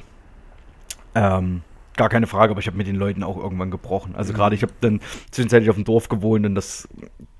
Es gibt so ein, zwei Leute, wo ich heute mal denke, ah, das würde mich noch mal interessieren, was aus denen geworden ist. Aber witzigerweise habe ich vor nicht allzu langer Zeit einen gegoogelt, einen, der damals einer meiner besten Freunde mit war. Ich habe bestimmt, keine Ahnung, weiß ich nicht, 15 Jahre, über 15 Jahre nichts von dem gehört und dann gelesen und dann, keine Ahnung, das war so Wutbürger und hier bei, bei AfD-Dings und Ja, pipapo, das ja. ganze Profil war Ja, voll ja. in irgendwelche Fake News. Und da habe ich gesagt, oh fuck, ey, ich habe kurz überlegt, ob ich irgendwann gerne mit, mich mit dir nochmal an den Tisch setzen würde, mal so, was ist dir denn die letzten 15, 20 Jahre passiert, so nach dem Motto. Aber nee, ey, ums Verrecken nicht. Aber da gibt es, glaube ich, genug Leute, ähm, die Wahrscheinlich, man irgendwie. Ja. Genau, Valentin. Bei dir ging das sehr spät los mit dieser Musik. Nee, Wie- das, wie- das der, ja, Okay, ja. erzähl. Also ähm, ich habe mit, mit, mit 15 mir eine Gitarre gekauft und äh, genau war dann mit 16 Jahren in den USA und habe vorher schon verzweifelt versucht, an meiner Schule irgendwie eine Band zu gründen. Das hat aber nicht so richtig geklappt und dann äh, hatte ich einen Freund, mit dem ich auch die ersten Pennywise-Konzerte und Wieso, der, der hörte, der hörte, der, der war auch für mich ein ganz prägender äh, Typ. Äh, es war einfach der, der große Bruder von meinem besten Freund, der war aber nur ein Jahr älter als ich. Und äh, genau, der ähm, schleppte mich auch mit. Da war ich bei Sick of It All mit 15 äh, oder mit 16. und das war für mich auch so, ich kannte die, ich kannte Scratch to the, Fur, the Surface und dann war das so, ähm, ich glaube, ich stand ungefähr 10, 20 Sekunden in diesem Moshpit drin und habe einen Springerstiefel an den Kopf gekriegt und ähm, genau, er war unfassbar. Und äh, ich, ich weiß noch, wir, wir ähm, ich sagte so zu ihm irgendwann mal so nach so einem Konzert, äh, wirklich, und das ist nicht gelogen, ich sagte so, ey, wir müssen eine Band gründen, ich bin jetzt ein Jahr weg, aber wenn ich wiederkomme, kannst du Bass spielen. und äh, der hat sich tatsächlich, eine Woche später rief er mich an und äh, der jobbte nämlich nebenbei und meinte, ich habe jetzt genug Geld, äh, reicht das für einen Bass? Und dann sind wir los in irgendeinen Musikladen rein und er hat sich einen Bass gekauft. Und noch so einen winzigen, winzigen, winzigen Verstärker. So. Und äh, genau, ein Jahr später konnte er so weit Bass spielen, dass wir eine Band gegründet haben. Und mit 17 habe ich meine allererste Band gegründet. Das war so eine Schüler-Punk-Band. Also Punk, äh, wir haben auch Punk gemacht, wir haben alles Mögliche gemacht, wir haben gerappt, wir haben, wir haben sehr, sehr viel, äh, sehr, ja, was, ja, ja, also ich, ich, ich habe damals zwar, ich habe Gitarre gespielt und äh, so ein bisschen, nee, eigentlich gesungen habe ich nicht, aber der, ich habe viel die Texte geschrieben und so und wir haben auch schon so erste politische Texte äh, gemacht, also, aber auch sehr einfach und sehr, also, sehr, ey, reim dich oder ich schlag dich so. Also es war echt so, jeder, jeder Reim, der irgendwie passte, wurde reingehauen. Und ähm, genau, wir haben aber nur in Hamburg gespielt. Also wir sind nie über die Grenze Hamburgs weggekommen und haben halt irgendwie, ja, aber war eine geile Zeit. Es war halt mit meinen, mit zwei sehr, sehr guten Freunden damals und der eine ist auch immer noch äh, ein, ein sehr enger Freund und äh, ja, das, äh, genau. Ich habe irgendwann jetzt vor kurzem mal überlegt, äh, die Band hieß Seitenbrand. Man halt auch voll die Kiffer. Also es war auch immer so, es gab, äh, die, die Regel war zwei Stunden Proben, dann nochmal kiffen, dann ging halt eh nichts mehr, dann, dann jammen wir. So, und Jam hieß, wir standen halt alle in irgendeiner Ecke vom Proberaum und es war einfach nur laut und niemand hat mehr was verstanden. Genau. Aber geile Zeit, ey. Genau, und vor kurzem habe ich äh, Backrau Fafita, äh, das Label, was ja auch die Pferde rausgebracht habe ich Fö und Bönks belabert, dass sie doch, äh, die haben nämlich so einen easy Zugang zur Online-Veröffentlichung. Und ich habe gesagt, so Leute, ich will, dass ihr Seitenbrand nochmal online stellt. okay. ähm, und äh, das haben die mir zugesagt, das ah, machen cool. sie. Also äh, die Sachen gibt es dann irgendwann mal jetzt dann äh, auch bei Spotify und so. Ähm, das mache ich aus Bequemlichkeit, weil ich es ab und zu mal gern selber hören will und dann habe ich es bei Spotify drin. Das wie, wie, wie, ging das dann weiter nach dieser Schülerband? Ja, dann äh, genau, dann habe ich, äh, das ging zweieinhalb Jahre und äh, genau während des Zivildienstes hörte das dann auf, also weil der eine der Sänger ging danach, ähm, ging dann zum Studieren weg. Und äh, dann bin ich auch selber kurz danach, habe ich Hamburg verlassen, bin nach Freiburg und habe da, äh, also ich hatte da zwei Bands. Die eine Band gab es nur wirklich sehr, sehr kurz, aber die war für mich so ein bisschen wichtig, weil das äh, meinen musikalischen Horizont, das war so eine, die hatte nicht mal einen richtigen Namen, die gab's, die hatte auch keinen Gesang, aber das war auf einmal, habe ich so ein bisschen musikalisch, die konnten halt richtig ihre Instrumente spielen, was wir halt nicht konnten.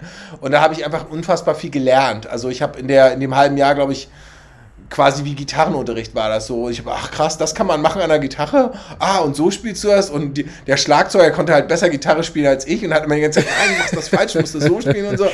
Und ich, ich habe, meine Finger sind immer abgebrochen nach jeder Probe. Ich hatte immer, es tat furchtbar, furchtbar weh.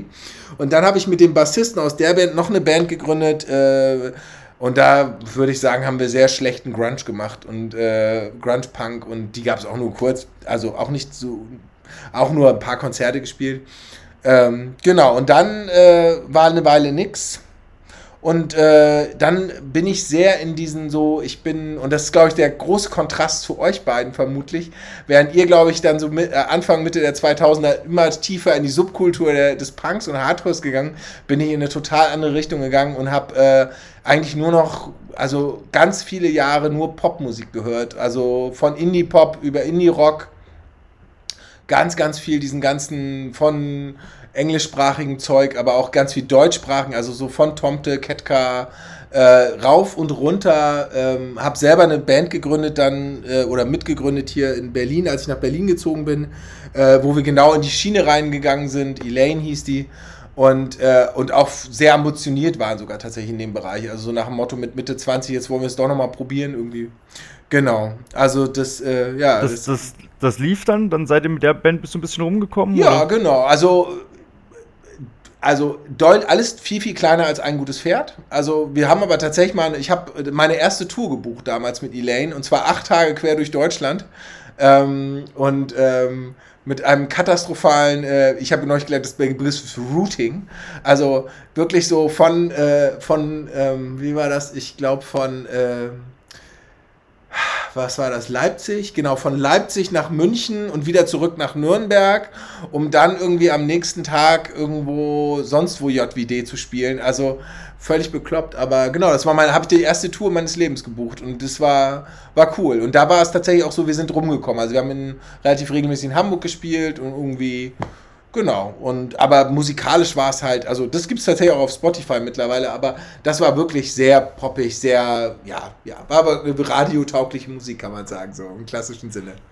Geil, jetzt haben wir, haben wir festgestellt, dass ihr beide so ein bisschen mit Punk angefangen habt und jetzt aber äh, irgendwo anders gelandet seid. Julian hat aus äh, Metal und dann Metalcore gespielt, Valentin hat äh, äh Indie-Pop-Rock gespielt und jetzt kommen wir zu den interessanten Themen, jetzt kommen wir zu euren Punk-Bands. Julian, wir lassen Raw jetzt schon noch ein bisschen weg. Vielleicht kommt das in einer anderen Folge irgendwann nochmal raus. Wir haben da ja noch so ein bisschen ja. was im Hinterkopf. Ähm, lass uns mal über Klumster reden. Ähm, wann ging das los? Und wie hast du diese Leute aufgetan? Diesen wilden Haufen an. Mm, also tatsächlich, tatsächlich war das, ging das so 2009 ging das los. Ähm, ich habe eigentlich mit Krishan zusammen angefangen. Wir kannten uns nur so lose und haben da mal irgendwie drüber gequatscht irgendwie. Wir wollen irgendwie Mucke machen.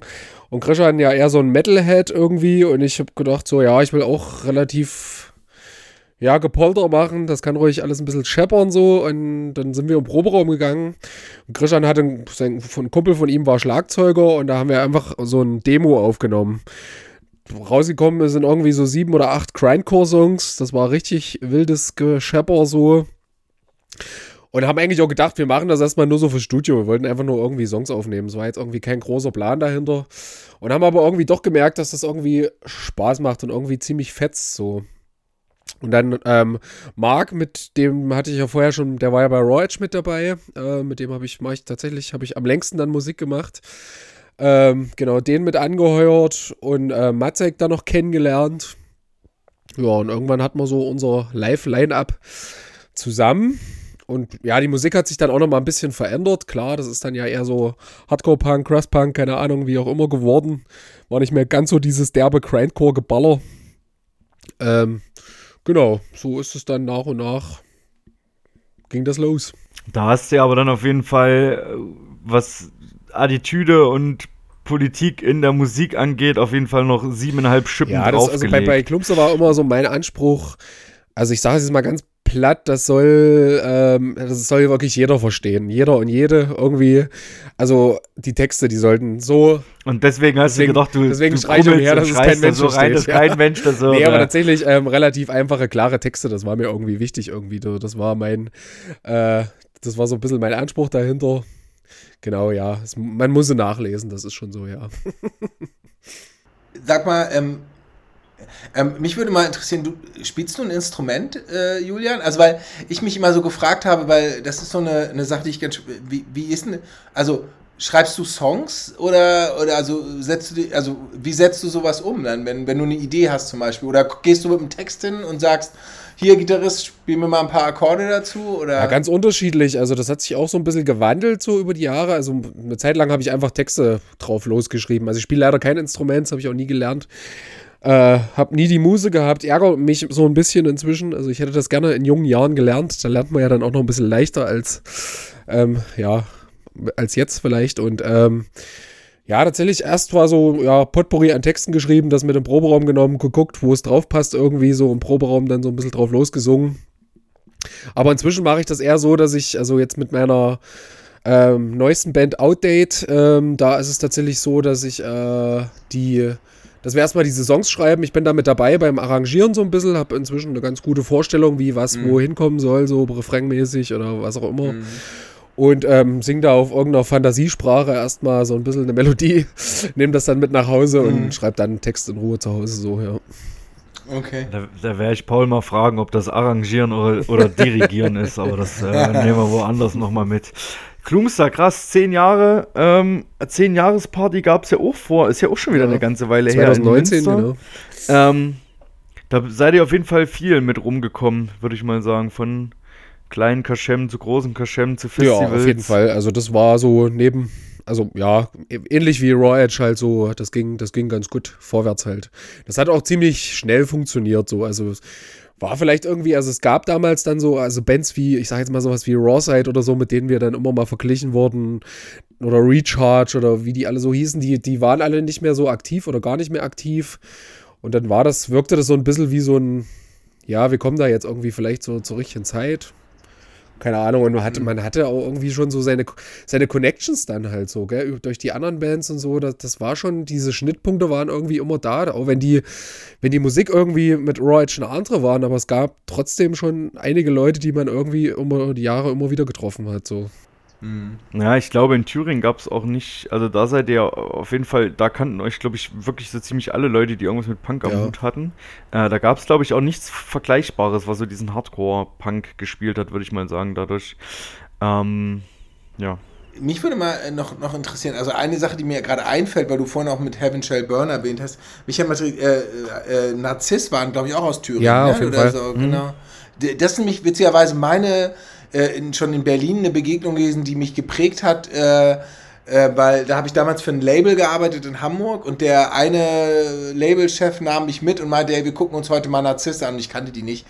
Und ich weiß noch, dass ich das unfassbar fand, dass dieser Sänger einfach diese halbe Stunde durchbrüllte und wirklich mit einem Wahnsinn, das war dieser, Also der hat das äh, hat mich also die Musik fand ich nicht so also die, ich habe die Platte, ich habe sogar zwei Platten von denen oder zwei CDs von denen, aber ich weiß noch, dass ich das unfassbar fand, wie man das schafft, so durchzuhalten. Wie, wie hältst du das durch, weil du gibst ja auch Vollgas. Bist du so machst du dann Übungen und wärmst dich Oh, auf jetzt, oder jetzt lüftest äh, Julians finstere Geheimnisse. Ja, nee, tatsächlich, also tatsächlich ist das ja eine Technik irgendwie so. Also ich sag immer, das kann, das kann jeder und jeder irgendwie so. Das ist ja nichts irgendwie, also das ist ein bisschen eine Übungssache. Irgendwann macht das so ein bisschen Klick und dann hat man es halt raus, wie es so halbwegs funktioniert. Ich habe tatsächlich habe ich auch vor naja, ist jetzt auch schon wieder vier Jahre her oder so, da habe ich äh, mal so ein halbes Jahr ähm, Gesangsunterricht genommen, weil ich einfach da noch mal ein bisschen, woll, ein bisschen mehr wollte, so noch mal ein bisschen gucken, das alles vielleicht noch mal ein bisschen, bisschen mehr ähm, steuern und ähm, ja, vielleicht auch noch mal ein paar melodischere Töne singen und so, das habe ich dann irgendwas, hat mich aber auch einfach auch nur, weil es mich interessiert hat, so einfach singe ich denn jetzt eigentlich eine richtige Technik, also gibt es denn überhaupt eine richtige Technik, was auch immer, ähm, genau, das war aber ansonsten ja, ich sag Leuten, wenn mich Leute irgendwie mal fragen, manchmal kommen ja junge Leute und sagen so, ey, wie machst denn du das? Und so, ja, einfach, mach einfach los. So einfach versuchen irgendwann den Kopf auszuschalten und dann funktioniert das schon. Das ist spannend. Julian, ne? Julian ist nur noch ein, 100 Follower davon entfernt, dass Leute Selfies mit ihm machen. ich finde es ganz spannend, Aber- aber Julian, weil ich hatte, äh, hatte ja einen Podcast mit Manuela von Finistere gemacht und die meinte, bei ihr zum Beispiel war das mit dem Geschrei, die schreit ja auch Ja, ja, unfassbar, voll. ne? die geht ja auch so voll ab und die meinte, Manuela meinte irgendwann, das Problem ist, ähm, war bei ihr immer eine Kopfsache. Also sie ist immer heiser geworden und sie meinte, irgendwann hat sie gemerkt, leck mich am Arsch, ich ziehe das jetzt hier Das einfach so genau. durch, wie ich kann und dann ging's. Ähm, bei mir ist es anders. Ich habe ja bei den Pferden geschrien und Mhm. ähm, äh, hab, ich war, äh, ich habe auch, ich hatte als äh, äh, während des Zivildienstes mal Gesangsunterricht genommen und habe dann nochmal Gesangsunterricht tatsächlich genommen während der Pferdezeit, weil ich einfach, äh, ich brauchte irgendwas, um mich warm zu kriegen, weil ich bin, also ich habe hab, hab mich so, mir, ich war einfach, ich konnte sonst ein Konzert, also wenn wir einen Weekender gemacht haben, war ich einfach am zweiten Abend heiser, so, da ging nichts mehr dann, ne, und ähm, genau. Und ich finde schon, also es ist, das eine ist schon, es gibt einfach Leute, die, glaube ich, so natürlich, die kriegen es Ja. einfach natürliche Art gut hin. Aber äh, zum Beispiel Aaron, der Sänger von den Ein gutes Pferd, hat immer auch gekämpft mit, äh, für den war das auch immer Stress, äh, der hatte auch immer Angst, dass er heiser wird, obwohl der ja, Ja, kaum ja. geschrien hat. Ne? Ja, das kenne ich schon auch. Also gerade, also was, was bei mir immer das Problem, wir haben ja nie getourt so richtig. Also ich war sowohl, Ja. also mal vier Tage am Stück, das war das absolut, ähm, ich habe da auch nie Lust drauf gehabt, muss ich ehrlich sagen, weil ich äh, tatsächlich so, ich kann mich immer, oder ich kann mich bis heute schlecht disziplinieren, einfach nicht zu hart zu feiern. Ich feiere dann wirklich auch gerne. Ja. Und das Ja. ist natürlich für einen Sänger der absolute Tod halt, gell? Ja, also, weißt, wir haben also eine vier, vier Tage Tour, so eine Rock am Berg Tour. Viele Grüße an die Rock am Berg Leute an dieser Stelle. Ich hab Gespielt. Tickets. Sehr gut, dann sehen wir uns da auf jeden Fall. nee, auf jeden Fall auch da so ersten Tag in Hamburg gespielt im Gängeviertel und irgendwie so vorgenommen, ja, wir machen ruhigen, das ist der erste Abend so. Ja, das hat natürlich überhaupt, überhaupt nicht geklappt so. Also Ja, der ja. nächste Tag war schon die absolute Qual dann. Ja. Aber das ist auch, also das muss ich sagen, ist, finde ich, auch die Offenbarung für mich gewesen, als wir angefangen haben zu touren, weil auf einmal, du fährst halt irgendwo hin und du spielst ein Konzert, es sind vielleicht nur 30 Leute da, aber danach liegt irgendwer eine, eine, eine Platte Ja. auf und alle feiern einfach und da, geil. Also volles Verständnis, volles Verständnis dafür. So. So, ihr Lieben, ich muss jetzt ein bisschen auf die, die, die Zeit im Blick halten. Ich habe hier noch anderthalb Zettel vor mir. ähm, Julian, gib uns noch mal kurz äh, eine Zeit von, von wann bis wann, also in deinen äh, Jahren lief jetzt Gloomstar, bis es jetzt so ein bisschen ruhig geworden ist.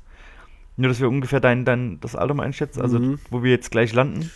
Naja, tatsächlich so 2000, äh, ah ja, 2009, 2019, 20 so war Klumster, wo so aktive Phase. Jetzt ist es ja ein bisschen ruhiger geworden tatsächlich, genau. Und dann war, Wie, wie alt warst du 2009? Da bist jetzt du, muss ich ja schon mal rechnen, ey. Bin jetzt 37, rechne aus. Ja. Okay. 25. genau, ja. Ich war schneller. Ja, sehr gut. Ja. Könnt ihr, euch- ihr beide euch euer Abitur sonst hinstecken? Das war nur die Zeitverzögerung, das war hier die Latenz. Juti, 25 bis dann dementsprechend 10 Jahre später 35, sagen wir jetzt mal. Jetzt müssen wir nicht mal wieder zu dem Valentin umschwenken. Valentin hat sich äh, seine Poppermähne nach hinten gekämmt, äh, die Vizo-Platte aufgelegt und hat gesagt, eigentlich habe ich ja mehr Bock auf Kopfschuss als auf Indie. Ich habe keinen Indie-Vergleich, keine Ahnung. Ähm, Äh, als äh, auf Catcar. Ich ja, habe mehr Bock auf Kopfschuss ich- als auf Catcar. Äh, genau, wie ging es weiter bei dir? Ja, um es mit der Notgemeinschaft Peter Pan zu sagen, äh, du kannst so viel über Landungsbrücken abstürzen, wie du willst oder sowas. Äh, ähm, ähm, äh, tatsächlich äh, war eine entscheidende Sache, also schon quasi mit Gründung oder noch vor Gründung dieser Indie-Pop-Band, ähm, habe ich ein Praktikum gemacht bei Universal Music, diesem Major-Label. Oh, oh. Und ähm, Punkverrat. Genau, und wer, wer der größte Punkverrat waren, waren Muff Potter. Die hatten, brachten gerade ihr erstes Album beim Oh, Major oh. raus.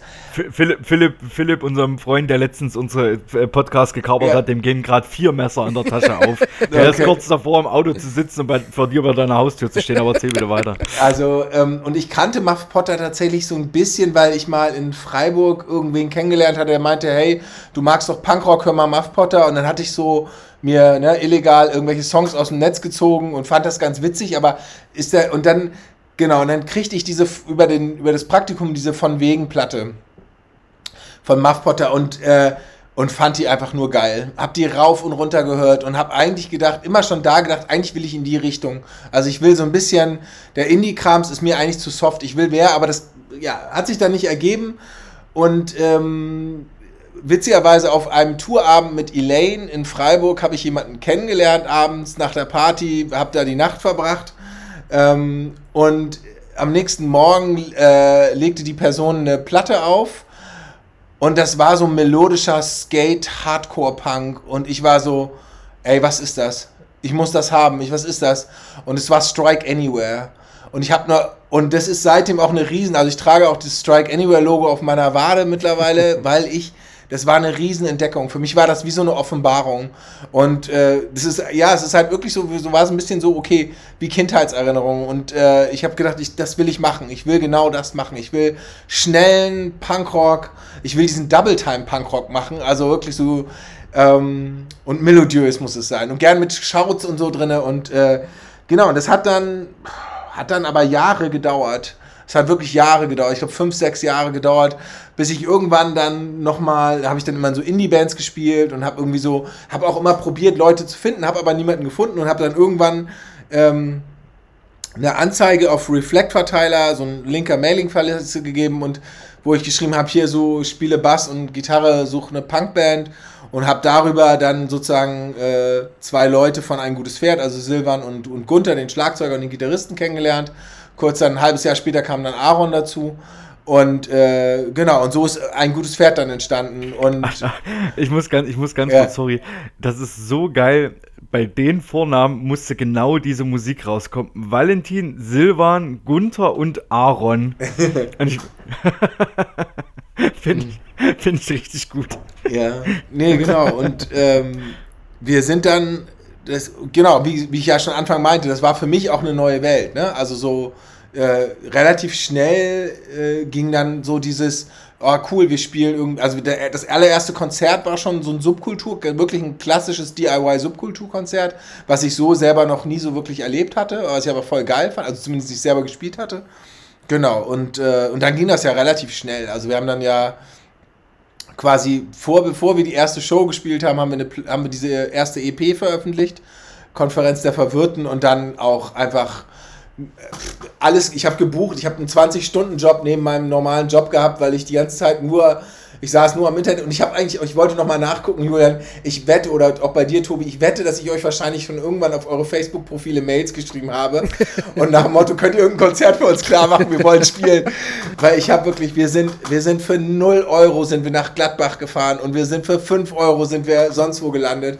Ich, es war mir scheißegal, spielen, spielen, spielen. Es ging nur darum. Also ich muss, ich muss, ich möchte mal kurz dazu sagen, ich habe bis heute, ich glaube, 90% aller Anfragen, die ich in irgendeiner Weise gekriegt habe, auch beantwortet. Manchmal auch mit, ey, sorry, gerade keine Zeit oder gerade Ja. kein, kein, keine Gruppe, aber Ja. oft auch, ey, frag mal hier, frag mal da.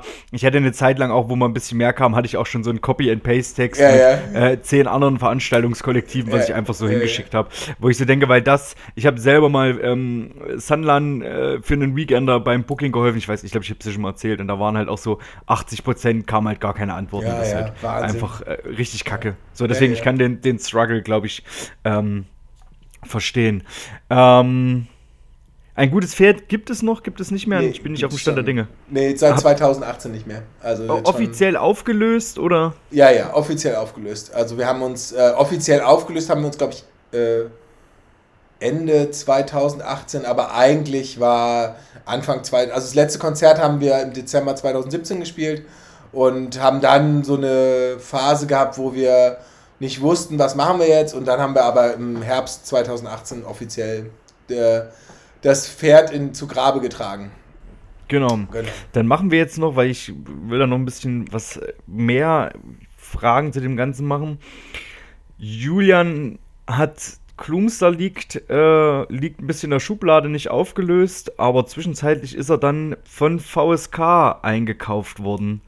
Ähm, war das das erste Treffen, wo du mit mir im Stadion warst? Du hast auf jeden Fall was erwähnt, aber da hattet ihr schon Kontakt, aber das war das erste Aufeinandertreffen irgendwie, oder? Ja, naja, nee, ich kannte also tatsächlich Reni und Ehans, die kannte ich beide schon. Die haben ja ähm, bei Therapie zwecklos gespielt. Ähm, da gab es gemeinsame Konzerte oder beziehungsweise eins Ah, auf jeden okay. Fall, genau. Ähm, und da, wir kannten uns auf jeden Fall schon. Und ich Okay, habe Reni dann dann, Reni dann irgendwann mal in einem, bei einem Konzert ähm, AJZ Talschock in Chemnitz getroffen. Ich glaube, da Toxoplasma gespielt, ja, ich meine. Und da war, hat Tereni schon sowas angedeutet irgendwie, dass da ähm, so sich vielleicht eine Sängersuche ergibt irgendwie und ähm, genau, und dann war das eigentlich dann, wo wir zusammen im Stadion waren, wo ich dann ganz froh war, dass noch jemand da war, der, der sich genauso wenig für Fußball interessiert wie ich. Ähm, war das ganz cool, weil ich dann mit den beiden draußen abhängen konnte und wir uns da in Ruhe unterhalten konnten. Ähm, genau, und da wurde das dann so ein bisschen konkreter, sag ich mal, mit VSK. Ich Genau, habe VS, warte ganz kurz, Mhm, VSK ja. läuft ja noch und äh, über Outdate haben wir ja nun auch schon mehrfach gesprochen, ist ja immer wieder zum, zum Genau. Dings gekommen. Die Leute sind ja auch schon heiß drauf über auf die angekündigte Platte, die dieses Jahr kommt, über Ride, Bike und Angry Voice und das Tape, was natürlich bei Blackett Tapes kommt. Richtig geile Sache. Ist noch gar nicht, ist noch gar nicht Ähm, offiziell angekündigt, das weiß noch gar keiner, Tobi. Ja, das, das müssen, das, deswegen schalten die Leute hier ein. Die wollen halt, die, heute kriegen die richtig viel Intimes zu hören. Ähm, ja, das, ist, das war dann auch die Zeit, wo wir dann schon ein bisschen enger waren, Julian, weil A, habe ich dich mit zum Fußball genommen und B, weiß ich, dass du mir das vorher schon erzählt hast, irgendwie so, oh ja, ich glaube hier VSK, die äh, angeblich wollen die mich demnächst mal anfragen, ähm, weil der Sänger da jetzt wo ausgestiegen ist, äh, bliblablub. Also da hatten wir schon irgendwie äh, ein tieferes Ja, Verhältnis. genau, das war ja, war ja vorher Steff von Alarmsignal und der wollte sich dann tatsächlich auf Alarmsignal konzentrieren, voll und ganz. Und da hat sich das dann so ein bisschen ergeben. Genau. Valentin, wie ging's, wie ging's bei dir weiter? Wir haben da noch dieses äh, Parkplatzblick Ja, steht ja, da noch im Raum. Ja, das gibt schon, das Parkplatz gibt es schon irre lange. Das gibt es schon seit 2006 oder so. Bist du alleine? Das bin Mit, ich komplett ähm, alleine, ja. Bei deinen Aufnahmen hast du dann GastmusikerInnen oder da singt ja irgendjemand anderes zwischenzeitlich nochmal mit ein. Ähm, singen verschiedene Leute mit. Also meine, ja, genau. äh, singt meine beste Freundin singt bei einem Song Mhm. mit. Ähm, meine, meine Freundin singt auch bei einem Song mit. Und äh, es gibt so ein, bei Autohass gibt es einen großen Chor, der aus, weiß ich nicht, 30 Leuten besteht, die alle mir das per Sprachnachricht geschickt, geschickt haben und ich habe es dann einkopiert in die in Dings, genau. Parkplatzblick ist so ein, ist halt wirklich ein Quatschprojekt, äh, oder nicht Quatschprojekt, aber es war einfach ein, ich durfte immer nicht singen in den Bands und habe ich gesagt, na gut, dann mache ich halt meine eigene Band. Ne? Und das hat angefangen als Akustik-Hip-Hop-Projekt und hat dann, äh, ist gemündet in diese, in diese Punkplatte, die ich jetzt aufgenommen habe, vor 2019 war das. Und das war tatsächlich, weil ich äh, mich so gelangweilt hatte und noch keine neue Band nach ein gutes Pferd hatte, dass ich dachte, ähm, okay, dann äh, mache ich jetzt doch mal eine Punk. Wobei, eigentlich habe ich, hab ich diese Platte nur aufgenommen, damit ich äh, Support für Acne Kid Joe spielen darf. äh, die, Okay. Das hat eine Freundin von mir in Berlin organisiert und äh, die hatten, das war Sonntagabend, die suchten noch, oder ich wusste, dass die nicht so leicht haben, eine Vorband zu finden. Dann habe ich gesagt, ich mache Vorband und dann war die Bedingung, okay, aber da musst du auch eine Punkplatte haben. Und dann habe ich die Punkplatte aufgenommen. Ich, ich glaube, das ist zum Beispiel, ich kann, kann mich da jetzt auch outen, ich glaube, das ist eine richtig coole Band, die super coole Texte und Attitüde hat, aber wenn ich die Mucke höre, da blutet mir nach dem zweiten Song das Ohr. Also, Ja? Ja, das ist absolut ich- nicht meine Bau. Aber das ist so, die, ich finde das super cool, dass die da sind und was die Ja, machen, aber nicht, nicht, auch absolut nicht meine Baustelle. Ich glaube, Julian geht's ähnlich, aber der wird es nicht zugeben. Der muss vielleicht mit denen nochmal auf dem Festival spielen oder so. ähm, die, die, die, eine Frage, die sich mir gestellt hat, ich habe ja nie Musik gemacht, äh, außer unter der Dusche, das auch manchmal gar nicht so schlecht, haben äh, schon Leute gesagt. Ähm, was war eure Motiva Motivation, mit Musik anzufangen und was hat sich vielleicht in den Jahren geändert? Also ihr macht ja beide jetzt irgendwie seit äh, 15, 20 Jahren Musik. Also wie hat sich das geändert? So von ich will raus, ich will es erst mal live spielen zu was hält euch heute noch dran, irgendwie auf Bühnen zu gehen? Diesmal kann Valentin vielleicht mal anfangen, der hat heute noch schon zu wenig geredet. ja, da freuen sich, über den, über den Seitenhieb freuen sich jetzt meine Podcast-Kolleginnen von Bierschinken. Naja, ah vielleicht, vielleicht tauschen die mich auch aus, vielleicht äh, mache ich bald Bierschinken und du machst mit Julian hier Dreck unter den Nägeln. Ich wollte gerade sagen, also übrigens, äh, neulich, neulich kam ich zu dem Lügo-Podcast, kam der Kommentar im Chat, Valentin, es ist sechs Minuten und jetzt erst stellst du die erste Frage. Also, ähm, nein, also ähm, ich habe schon mit, äh, ich habe tatsächlich schon mit dem, mit als, als wirklich als Kleinkind äh, mit dem Tennisschläger vorm Spiegel gestanden, kein Witz, und äh, fand es unfassbar geil. Ähm, Musik ist, glaube ich, immer, also es war immer da und auch als Kind, äh, ich habe Songs mitgeschnitten aus dem Radio, ich habe mir eigene Charts gebaut und all so ein Scheiß. Ähm, und äh, für mich ist dieser, für mich ist äh, tatsächlich, was das Musikmachen angeht, Tokotronik eine ganz entscheidende Band gewesen, weil ich konnte halt, ich bin kein besonders toller Gitarrist und ähm, ich hatte immer das Gefühl, um mich herum waren immer so Muckertypen und ich dachte, ich muss halt so geil spielen. Ich kannte es halt nicht. Und Tokotronik konnten halt auch nicht spielen und haben es aber trotzdem gemacht. Und das fand ich so die Attitüde dahinter. Und äh, ich glaube, ich bin, das hat sich in diesem DIY-Punk, äh, das hat sich über die Jahre noch verstärkt. Also ich glaube, das ist, ich bin, glaube ich, ich würde sagen, für mich ist, ich würde, ich würde, glaube ich, mit einer Band, also wenn wir jetzt, ich bin ja gerade dabei, was Neues zu machen und ich würde nicht mehr sagen, ey Leute, wir gehen und kaufen uns ein teures Studio, sondern wir suchen uns jemanden, der das mit uns im Proberaum aufnimmt, fertig aus. Also meine Haltung hat sich einfach sehr verändert und ich dachte mit Mitte 20, ich will davon leben. Ähm, das war absurd zu glauben, hätte auch nie funktioniert, aber jetzt finde ich es eher geil zu wissen, ich kann, ich will das mein Leben lang machen. Also ich ich hoffe, dass ich mit 60 noch eine Gitarre oder einen Bass in der Hand habe und mit Leuten irgendwie geile, geile Mucke mache, ob es jetzt Punkrock oder Hip-Hop oder was auch immer ist, aber, ähm, aber ich, ich, ich muss davon nicht leben, sondern ich finde es, also ich habe jetzt gerade, wie gesagt, äh, ich weiß nicht, ob ihr Grisou kennt, äh, die haben sich 2014 aufgelöst, ist so eine, sind auch sehr, sehr viel getourt, äh, ist eine, war auch so, kommen auch aus dem Umfeld von der Notgemeinschaft. Ich glaube, ich die haben eine Split gemacht, haben die mit Tischlerei Lischitz ja, genau, gesplittet? Ja, genau. die Split steht hier im Schrank. Die, ich glaube, Tini hat die mal veranstaltet und deswegen, ähm, ich glaube, die hat sogar ein Shirt auch von denen. Ich glaube, die hat die mal veranstaltet und deswegen äh, steht genau. das hier. Und mit, mit zwei von denen mache ich jetzt, äh, oder wollen wir jetzt ein neues Projekt starten, so, die, denen jetzt ähnlich wie mir, den juckt's in den Fingern und, ähm, und äh, da war neulich so die Frage, was wollen wir denn eigentlich? Und da ist die, ist es so, ey, keine Ahnung, einmal im Quartal einen Weekender spielen, irgendwie regelmäßig proben, eine Platte aufnehmen oder auch mal mehr spielen, wenn es sich passt. Ne? Aber wir haben alle Kinder. Wir sind halt alle in so einem zwischen Arbeit, Familie irgendwie eingespannt. Ähm, und das ist so die Grundhaltung, die ich habe. Aber ich will nicht, ich möchte es nicht, also mir blutet es das Herz. Also es fehlt mir auch, mir fehlt es krass. Also mir äh, fehlt ein gutes Pferd, äh, auch mir fehlt es auch. Also mir fehlt die Band, mir fehlt das, was wir gemacht haben. Ähm, und mir fehlt vor allem aber auch das Konzerte spielen und äh, ähm, ja, einfach Musik machen. Das kann mir ein Leben ohne Musik nicht vorstellen, so. Ohne Musik machen. Julian, deine Motivation damals und heute? Ja, also ich kann, ich bin, ich kann das gerade fühlen, so dieses vor dem Fernseher stehen, MTV gucken und irgendwie mit dem Tennisschläger irgendwie bei Metallica in die Seiten ähm, beziehungsweise einfach ins Blaster hauen.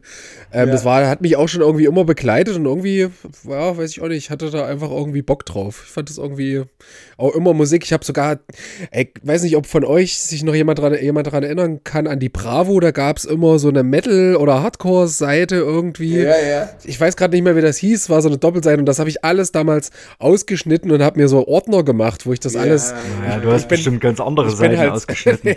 ich bin ja auch immer so ein Ordner ordnungsliebender Mensch gewesen und habe tatsächlich so richtig mit so in so Hüllen, in so Blastehüllen das alles auf gehoben und aufbewahrt. Ähm, Hast du das noch? äh, Glaube ich nicht, nee. Also nicht, nicht, also ich müsste mal gucken bei meinem, in meinem Elternhaus, ob das da noch irgendwo ist, aber Aber ja, ich muss, muss sagen, Julian war ja letzten Herbst auch bei mir als Schlafgast. Das war, sah hier picobello aus. Da wurde, alles, da wurde nicht, nicht irgendwas in die Ecke gelegt oder Klamotten irgendwo abgeschmissen. Die waren alle fein säuberlich äh, an Ort und Stelle. Okay, wir Ja. machen weiter. Das war ja eigentlich die Motivation, genau. Das, ja, so eine Motivation hat sich dann auch geändert. So, tatsächlich war es irgendwann auch so dieses, ja, ich habe ich hab jetzt eine Möglichkeit, hier irgendwie politisch Leuten was mit auf den Weg zu geben. Es war dann irgendwann auch so dieses Musik so ein bisschen als Sprachrohr, ähm, um eine Message loszuwerden. Das war irgendwann eine große Motivation. Ist es bis heute. Und ja, wie sich's verändert hat so über die Jahre. Ähm, ja, Valentin hat es eben auch schon beschrieben, so irgendwann gab es mal so eine Illusion, dass man irgendwann vielleicht davon leben könnte oder damit irgendwie Geld verdienen und sich so eine Illusion gemacht, ja, das muss jetzt irgendwie größer werden und wachsen und weiß ich nicht. Und das ist eigentlich jetzt so das Schöne seit einigen Jahren, dass es diese Illusion so gar nicht mehr gibt und man kann viel entspannter Musik machen. Man lehnt sich einfach zurück und macht einfach, echt, also wirklich echt da, klar, interessiert einen immer, was denken Leute darüber und hören die das, Ja, finden die ja, das cool. voll. Davon kann sich niemand freimachen. Das ist Quatsch, aber es ist so insgesamt für einen selber super entspannt, weil man halt, ja, ich muss damit jetzt irgendwie, ich muss damit kein Geld verdienen und muss damit jetzt irgendwie nichts übelst krasses reißen. Und damit irgendwie klappt das trotzdem cool. Sehr cool, vor allen Dingen für junge MusikerInnen ist das, glaube ich, äh, ganz gut, was ihr da gerade erzählt. Ein wichtiges, ein wichtiges Element, wenn man Musik macht ähm, und eine Band hat und die Band was aufgenommen hat, äh, will man das ja auch dann irgendwie herausbringen auf irgendwelchen physischen Tonträgern. Und da ähm, kann man natürlich irgendwie probieren, Labels zur Hilfe zu nehmen. Und ihr habt äh, beide in eurer Laufbahn mit vielen verschiedenen Labels zusammengearbeitet. Also ihr habt beide mit Ridebike, Julian hat mehrfach mit Ridebike zusammengearbeitet. Ähm, Valentin hat schon Bakraf, ich kann es nicht aussprechen. Backraufer Fita. Genau. Äh, Bönks wollte mir auch mal sagen, was es heißt, aber das war dann so, na, überleg mal ein bisschen, das ist irgendwie was Schwedisches und was Dänisches und das so ein bisschen zusammengebastelt und dann musst du echt ein bisschen rätseln, aber du könntest vielleicht drauf kommen und dann war so, "Na, ist mir schon egal, wie. Also ehrlich gesagt, ich, ich glaube, ähm, es ist auch ein total bekloppt. Also, also tatsächlich. Äh, Du darfst ist, es jetzt glaub- nicht droppen, Alter. Nein, nein, ich droppe es nicht, ich, weil es ist wirklich bekloppt. Also insofern. Okay. Ähm, weiß nicht, äh, VSK kam auf, auf Twisted kurz. Valentin, noch irgendwas, was dir wichtig ist zu nennen, gerade bevor ich meine Frage Elfenart. weiter formuliere? Elf, oh ja, habe ich äh, die neue, habe ich für Julian und mich die letzte Tischlerei Leschitzky bestellt. Ist auch, glaube ich, ein ganz liebevolles Label auf jeden Fall. Ja, ein cooler Ähm, Typ. Der, also der Daniel ist, glaube ich, echt, der macht das ja auch schon ewig. Der sitzt da, glaube ich, in Schaumburg oder irgendwo und äh, macht ja wirklich so, der macht halt, worauf er Bock hat. Ne? Also das ist nichts, der hat, der, also ich, der tauscht, also der hat zum Beispiel auch mit, mit Backrau Fafita nur Platten getauscht. Also der hat gar nicht irgendwie, glaube ich, groß bezahlt, sondern einfach gesagt, hier, ich gebe euch die und die und ihr gebt Ja. mir dann ein paar von ein gutes Pferd oder so. Ich weiß, also ganz genau weiß ich nicht, aber auf jeden Fall ein sympathischer Typ, ja. Ja, das, äh, glaube ich, sind alle genannten Labels, muss man kurz nochmal so sagen. Ähm, Ja. Genau, ähm, was, was, also, was, was hat, haben so Labels für euch bedeutet? Was hat es bedeutet, dass da irgendwelche Leute, die ihr vielleicht schon kanntet oder auch nicht kanntet, irgendwie gesagt haben, ähm, ey, ja geil, das ist irgendwie cool, wir, wir, wir bringen das raus. Und, weil ich meine, heutzutage hört man es jetzt auch immer wieder vermehrt von Bands und KünstlerInnen, dass sie sagen, nee, ich will, ich will irgendwie unabhängig sein ich will das alles selber machen, pipapo. Also so ein bisschen habe ich immer mal das Gefühl, dass Labels auch so ein bisschen in so ein schlechtes Licht gerückt werden. Auch so im DIY-Bereich ist das ja, also wisst ihr, was ich meine? So viele wollen das jetzt irgendwie alles selber machen. Ich gerade so ein bisschen in dieser Rap-Bubble kommt das irgendwie so, nee, nee, ich mach das mal alles self-made. Aber so, was, was haben für euch Labels bedeutet? Wie wichtig war das? Äh, Wie dankbar oder nicht dankbar seid ihr? Gebt uns mal so einen kleinen Einblick. Julian, start doch mal. Ja, also für mich ist es, war das eine riesengroße Sache, dass es irgendwann Menschen gab, die gesagt haben, ich finde eure Mucke so cool, dass ich da jetzt irgendwie Zeit und Geld investiere und das irgendwie, ähm, ja, mich darum kümmere, so, dass das irgendwie rauskommt und veröffentlicht wird. Das ist eine übelst coole Bestätigung äh, am Anfang gewesen und das ist es irgendwie bis heute. Also finde das, find das mega. Ähm, und dann halt auch so, ja, Ride Bike war immer super cool und das war ja auch, also dieses Unabhängigsein ohne Label kann ich halt nicht nachvollziehen, weil ich war immer super unabhängig mit Label. Also es gab da nie irgendwelche, ja, irgendwelche Verträge oder irgendwas halt so, gell, sondern das war halt immer so, Äh. so eine Handschlaggeschichte und ich habe sogar immer noch so coole PartnerInnen an der Seite gehabt mit jedem Label, die ich auch mal fragen konnte. So. Also bei meinem Konzertpolitik oder so, äh, ist es jetzt cool, mit Band XYZ zu spielen. Da waren die Labels auch immer gute AnsprechpartnerInnen so. Ja. Wo man sich nochmal rückversichern konnte. Also bis heute, ich, ich, also ich habe ja irgendwann auch in, äh, mit Freunden ähm, ein Label gegründet vor nicht allzu langer Zeit, was mit diesem ganzen Vinyl, wie der Vinylmarkt ja, ja. gerade aussieht, irgendwie eine ziemlich Schnapsidee war.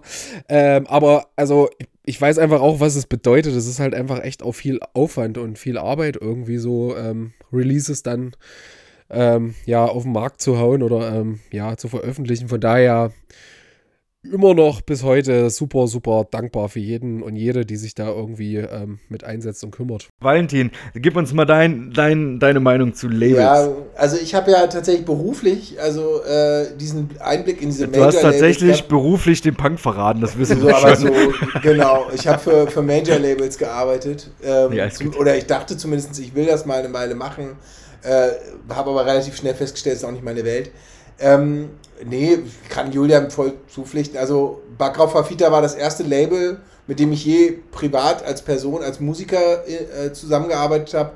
Und ähm, ich weiß noch, äh, als Burns meinte, okay, komm, ich bringe eure, ich mache eure Platte, ich mache diese 4-Track-EP auf 12, 12 Inch Vinyl und ich stand da einfach nur da so, du meinst das nicht ernst gerade? Ich krieg, also ne, ich ja. war so voll und so ähm, und ähm, also die Robotertauben-EP ist ja, das war ja, das war mein erste Vinyl, das war das erste Mal, also ich, ich kam auch, ich sah, stand, wir standen bei Black Ink, hat ja die Rückseite be, besprüht und äh, Aaron und ich sind zu Black Ink gefahren, haben jede einzeln selber eingetütet und mit, mit weißen Handschuhen haben wir diese Platten in der Hand gehabt, weil wir so aufgeregt waren. Und, ähm, und ich weiß noch, dass ich, also Bönks und Sebo und Fö für ewig dankbar sein werden, dass sie das gemacht haben. Und genauso, ähm, äh, wir haben dann so ein bisschen, ich, also Elfenart, und genau, Elfenart war so ein bisschen, hat halt gesagt, ja, der Daniel, ja, wenn ihr mal Vinyl machen wollt, sagt Bescheid. Und dann hat er halt irgendwie, war halt gemacht, ja, nehme ich 50 Platten oder so. Also das war relativ easy, aber total klasse. Also überhaupt, dass Leute da Bock drauf haben, das fand ich schon so der Hammer. Ja.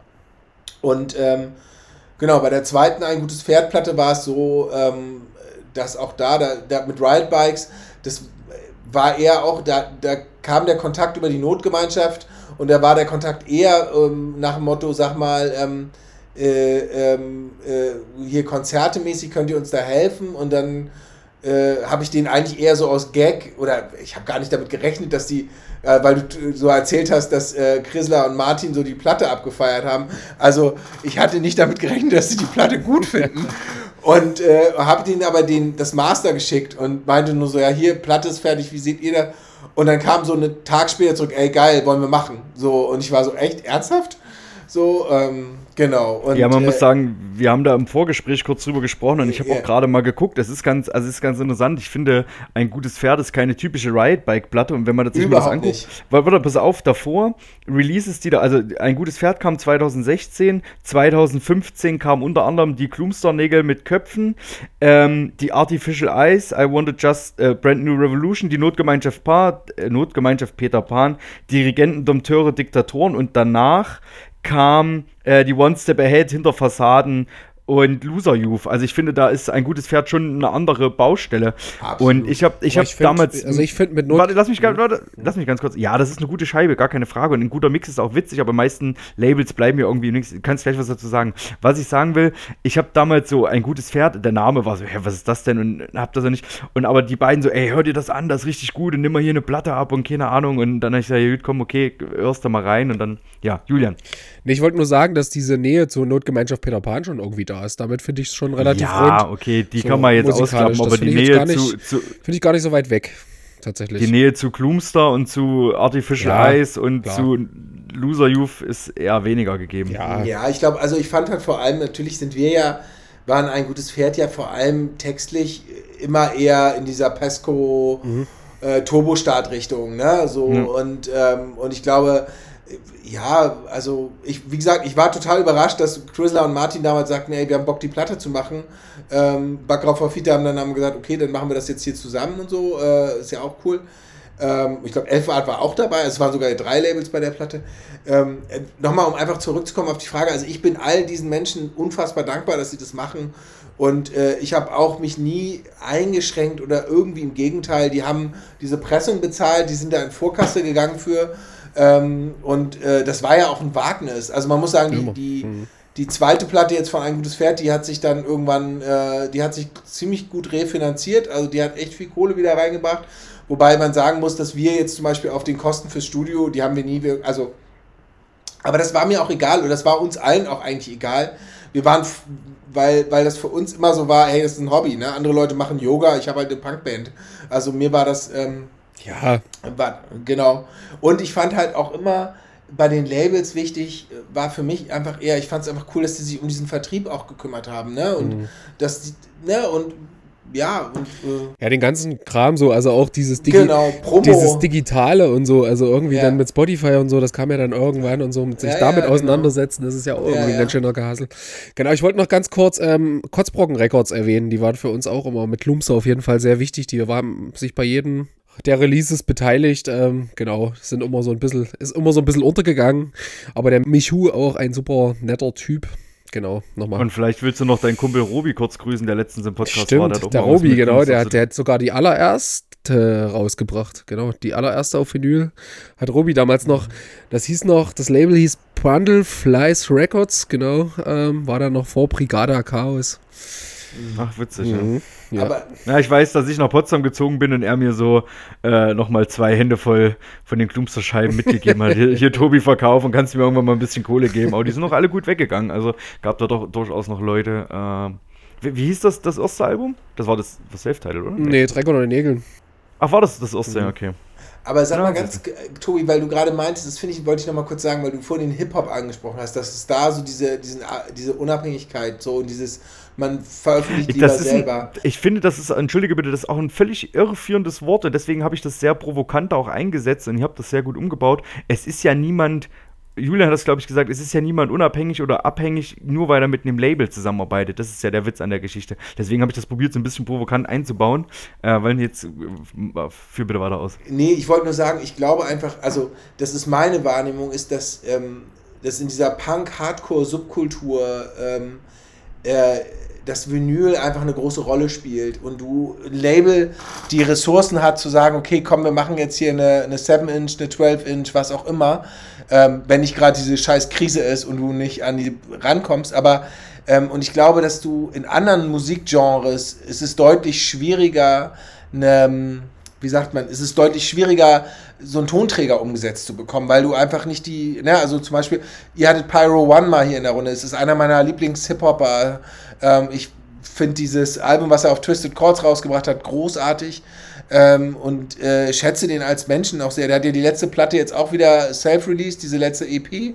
Ähm, wo ihr ihn dann auch eingeladen hattet. Ähm, und- Das möchte ich aber noch mal kurz bitte, da weiß ich ganz genau, wo die letzte EP Also, rausgekommen ist. bei Black Hat, nein, entschuldige, Ja, ja, aber ja, alles gut. Aber die ist natürlich klar, auf Tape ist sie, aber Ja. ähm, und ich, ich glaube halt, dass es für so einen Künstler halt ungleich viel schwieriger ist, einen, einen, einen, jemanden zu finden, der ihn da so diesem Support geht. Also jetzt mal unabhängig davon, dass ihr das Tape gemacht habt, das will ich gar nicht schmälern, Tobi, aber, Nee, alles gut. ähm, aber so eine Vinylplatte ist halt einfach krass viel mehr Budget, die du da reinsetzen musst. Und ähm, ja, und ich glaube, das ist halt dieses Dankbare am Punk-Bereich, dass die Leute halt sagen, ich habe Bock auf, die haben Bock auf Vinyl, wir machen das. Und äh, das ist zum Beispiel in diesem ganzen Indie-Krams. Oder äh, ich hatte mit Bully mal, Bully macht ja Antikörper, hat ja Antikörper lange gemacht. Und Bully hat mir mal erzählt, der hat eine Band aus Hamburg, Ner Nerko, oh, Narkopaleptik oder Narko Narkoleptik, ja, ja. Narkoleptik. Die kennt auch äh, jeder nur, weil die einfach stickern wie die Weltmeister. Die hab ich ich habe die nie, nie gesehen, aber ich habe 125.000 Sticker von denen gesehen. Naja, die machen ja so, die machen ja so ein bisschen Ami-Surf, Skatepunk. Und äh, der meinte mal zu mir, bei denen lohnt sich halt Vinyl nicht, weil die einfach, die verkaufen super in Asien und so. Also der schickt äh, CDs da noch und nöcher nach Asien. Aber der würde halt keine Vinyl verkaufen. Er meint, das ist nicht dies. Und ich glaube, das ist schon speziell für den Bereich, in dem wir uns irgendwo so dann auch bewegen, ne? dass das Vinyl so, so. Und dann spielen aber die Labels halt auch eine wichtige Rolle, weil du einfach als kleine Punkband nicht unbedingt gleich umgesetzt kriegst, so eine, dir so eine Vinylpressung rauszulassen. Ne? Da, da hast du recht. Ähm, Im Hip-Hop ist das, also in diesem ganzen, ich sag mal, in diesem ganzen linken Zecken-Rap-Game, das ist das Ja. Einzige, was ich ein bisschen verfolge. Ja. Ähm, ein paar Sachen kriegt man auch mit. Ähm, die machen auch ganz viel dieses, na, ich mache jetzt einfach zehn Singles. So, Mhm, so genau. ähnlich wie diese, wie, wie Turnstyle das jetzt gemacht haben. Da hatten wir im Podcast auch mal drüber geredet, einfach jeden Song gefühlt als einzelnes Single rausbringen und dann am Ende das Album droppen. Ja. Ähm, und so ähnlich ist es da auch, aber ich kenne noch keine Punkband, die ein Album mit, sagen wir mal, zehn Liedern rausgebracht hat und dazu halt äh, das als zehn Singles veröffentlicht hat, einzeln so. Ähm, macht bei dem wenigsten auch Sinn, wenn du nicht digital da irgendwie denkst, dass da krass was bei rumkommt und du das unbedingt willst, dass da krass was bei rumkommt, glaube ich. Aber das, das ist natürlich, das ist natürlich super interessant. Wie verändert sich das jetzt auch mit dieser äh, Vinylkrise, die jetzt überall ist, die hier auch schon angesprochen wurde? Ähm, bauen physische Tonträger zurück. Ich hatte hier mit den Sterbt alle, die ja bislang ein, ein komplettes ähm, Digitallabel sind und so äh, alte Punk-Sachen gerade irgendwie digital released haben. Also hier diese psychisch instabil, was irgendwie so diese Vorgänger von Rasterknast waren und so ein paar andere Sachen. Ich weiß gar nicht. Auf jeden Fall interessante Sachen. Mit dem einen äh, bin ich auch im Kontakt. Ähm, da haben wir auch so ein bisschen, weil ich am Anfang gesagt habe, Alter, was soll das denn sein? Ein Digitallabel, Digga, ernsthaft, die sollen die 150 Euro, was weiß ich, was das kostet für Recordjet oder wie die ganzen Programme Ja, ja. da heißen. Und das, also, pff, aber am Ende, ja, ist das, keine Ahnung, funktioniert das auch mit, mit der Reichweite über das Pipapo und hin und her. Äh, ich kann das schon ein Stück weit verstehen, äh, jetzt wo das so ist. Und die Frage ist ja jetzt auch, weichen wieder mehr Leute auf, auf Tape aus oder kommt das Ganze und gar CD zurück? Äh, oder wird es wirklich dann einfach mehr auf dieses Digitale gehen? Das wird, wird sehr, sehr spannend jetzt, wie sich das alles entwickelt. Noch noch kommt ja Vinyl, noch haben viele Labels irgendwie Sachen, die sie geplant haben, kommen noch und aber ja, einige hören auf und für viele, für viele war es vielleicht jetzt der i-Tüpfelchen. Also Tobi Twisted Chords hat ja auch sein, sein, sein Abschied verkündet für dieses Jahr, Ende des Jahres und hat ja auch gesagt, dass da ganz viele Faktoren, aber der i-Punkt ist jetzt irgendwie Ach, dieser. krass, echt? Der hört ja, auf? Ja. ja, hat er jetzt ganz am Anfang des Jahres äh, traurigerweise äh, bestimmt. Ich habe dann auch festgestellt, es ist mit Abstand das Label, wo, von dem ich die meisten Platten im Schrank habe. Krass, immer bei, ernsthaft? Und warum hat er gesagt, also wegen der Vinyl? kannst du gucken, es gibt ein längeres Statement. Ja, ich glaube, es gibt da einiges. Ich weiß jetzt auch nicht, was man jetzt hier alles Ja. erwähnen sollte. Ja, das ist Genau, ja das wow. wird auf ey. jeden Fall ein krasses Loch auch reißen, auch für so Re-Releases. Also ich glaube, Ja. der hat so viel Kram re-released, den du dann einfach für ein z- 15 Euro oder so, 20 Euro, was weiß ich, was kaufen konntest, den du sonst Ja. vielleicht gar nicht hättest kriegen können. So, keine Ahnung. Also so, so geile Scheiben hier, die Ausbruch, die wir auch nochmal auf Tape gemacht haben, die, die Slatzen, für mich ein absoluter Deutschpunk-Klassiker. Äh, was weiß ich, was da noch kam. Also, da könnte man jetzt wahrscheinlich eine elendlange Liste machen. Aber gut, das mit den, mit den, mit den Labels äh, wollte ich ganz gerne mal ansprechen und das ist ja auch schön. Und dann können wir mal einen schönen Gruß an die ganzen DIY-Labels da draußen im Punk, Hardcore und Indie-Pop-Rock-Bereich schicken, die irgendwie geile Arbeit leisten, davon nicht viel haben, außer äh, Spaß an der Freude. Da kommt ja Tobi, auch eine rum. Ja? Bevor wir springen, einen kurzen Kommentar zu diesem. Digitallabel noch. Also, weil, Ach so, ja, gerne. Entschuldige, da wollte ich Weil- eure Meinung zuhören. Was, Genau. mal, mal ganz im Ernst, was, was sagt ihr denn zu Digital-Labels? Also ich, ähm, also äh, mal andersrum. Also diese Vinylkrise finde ich, das ist, ich finde es echt grausam, so, aber nicht weil, also ne, meine Tokotronik-Platte, die kriege ich auf Vinyl, das ist kein Problem, aber mir tut es halt leid für die kleinen Bands so, weil äh, das ist so ein bisschen, ich höre zwar, ich höre 99% Spotify mittlerweile, weil ich einfach auf dem Fahrrad viel höre, wenn ich zur Arbeit fahre oder ähm, ich bin schon sehr viel, aber ich höre, aber ich kaufe mir diese Vinyls von Bands, die ich geil finde, weil ich das haben möchte, weil das ist so, das ist mir einfach wichtig, so, das ist so, das ist auch mein Support für die Bands, so, ne, ich, ich höre die umsonst auf, oder nicht umsonst, aber ich höre sie auf Spotify, aber ich will, dass die, ne, wenn, wenn die Notgemeinschaft Peter Pan, da brauche ich das, ich keinen Song hören, da kaufe ich mir die Platte oder keine Ahnung, so, das sind einfach so, weil die, die gehören halt so dazu. Ähm, ich finde ein Digitallabel in diesem DIY-Bereich zu machen nicht doof, weil du hast, äh, also selber, ich habe zum Beispiel die Parkplatzblickscheibe selber über Recordjet gemacht und habe halt Kosten gehabt und hatte den Aufwand damit, der war nicht groß und auch nicht schlimm und die Kosten hielten sich in Grenzen. Aber ähm, ich bin dankbar, dass Bönks sich jetzt zum Beispiel meine alten Seitenbrandsachen annimmt und sagt, das kümmere ich mich drum, weil es halt viel schneller geht. Ne? Und es ist viel unproblematischer. Und er hat das Know-how, Und ähm, insofern, ich glaube, ein Digitallabel zu machen, ist gar nicht so doof. Ähm, ich bin gespannt, wie, wie diese Vinylkrise sich verhalten wird. Ob das jetzt so immer so bleibt oder ob sich das auch wieder entspannt, keine Ahnung. Ähm, aber Tapes haben ja eh schon so einen Run und ich glaube, Tapes wirst du auch nicht mehr wegkriegen. Das wird, glaube ich, da habt ihr euch mit, äh, da habt ihr ja eh auch jetzt schon euren Ruf weg mit Black and Tapes.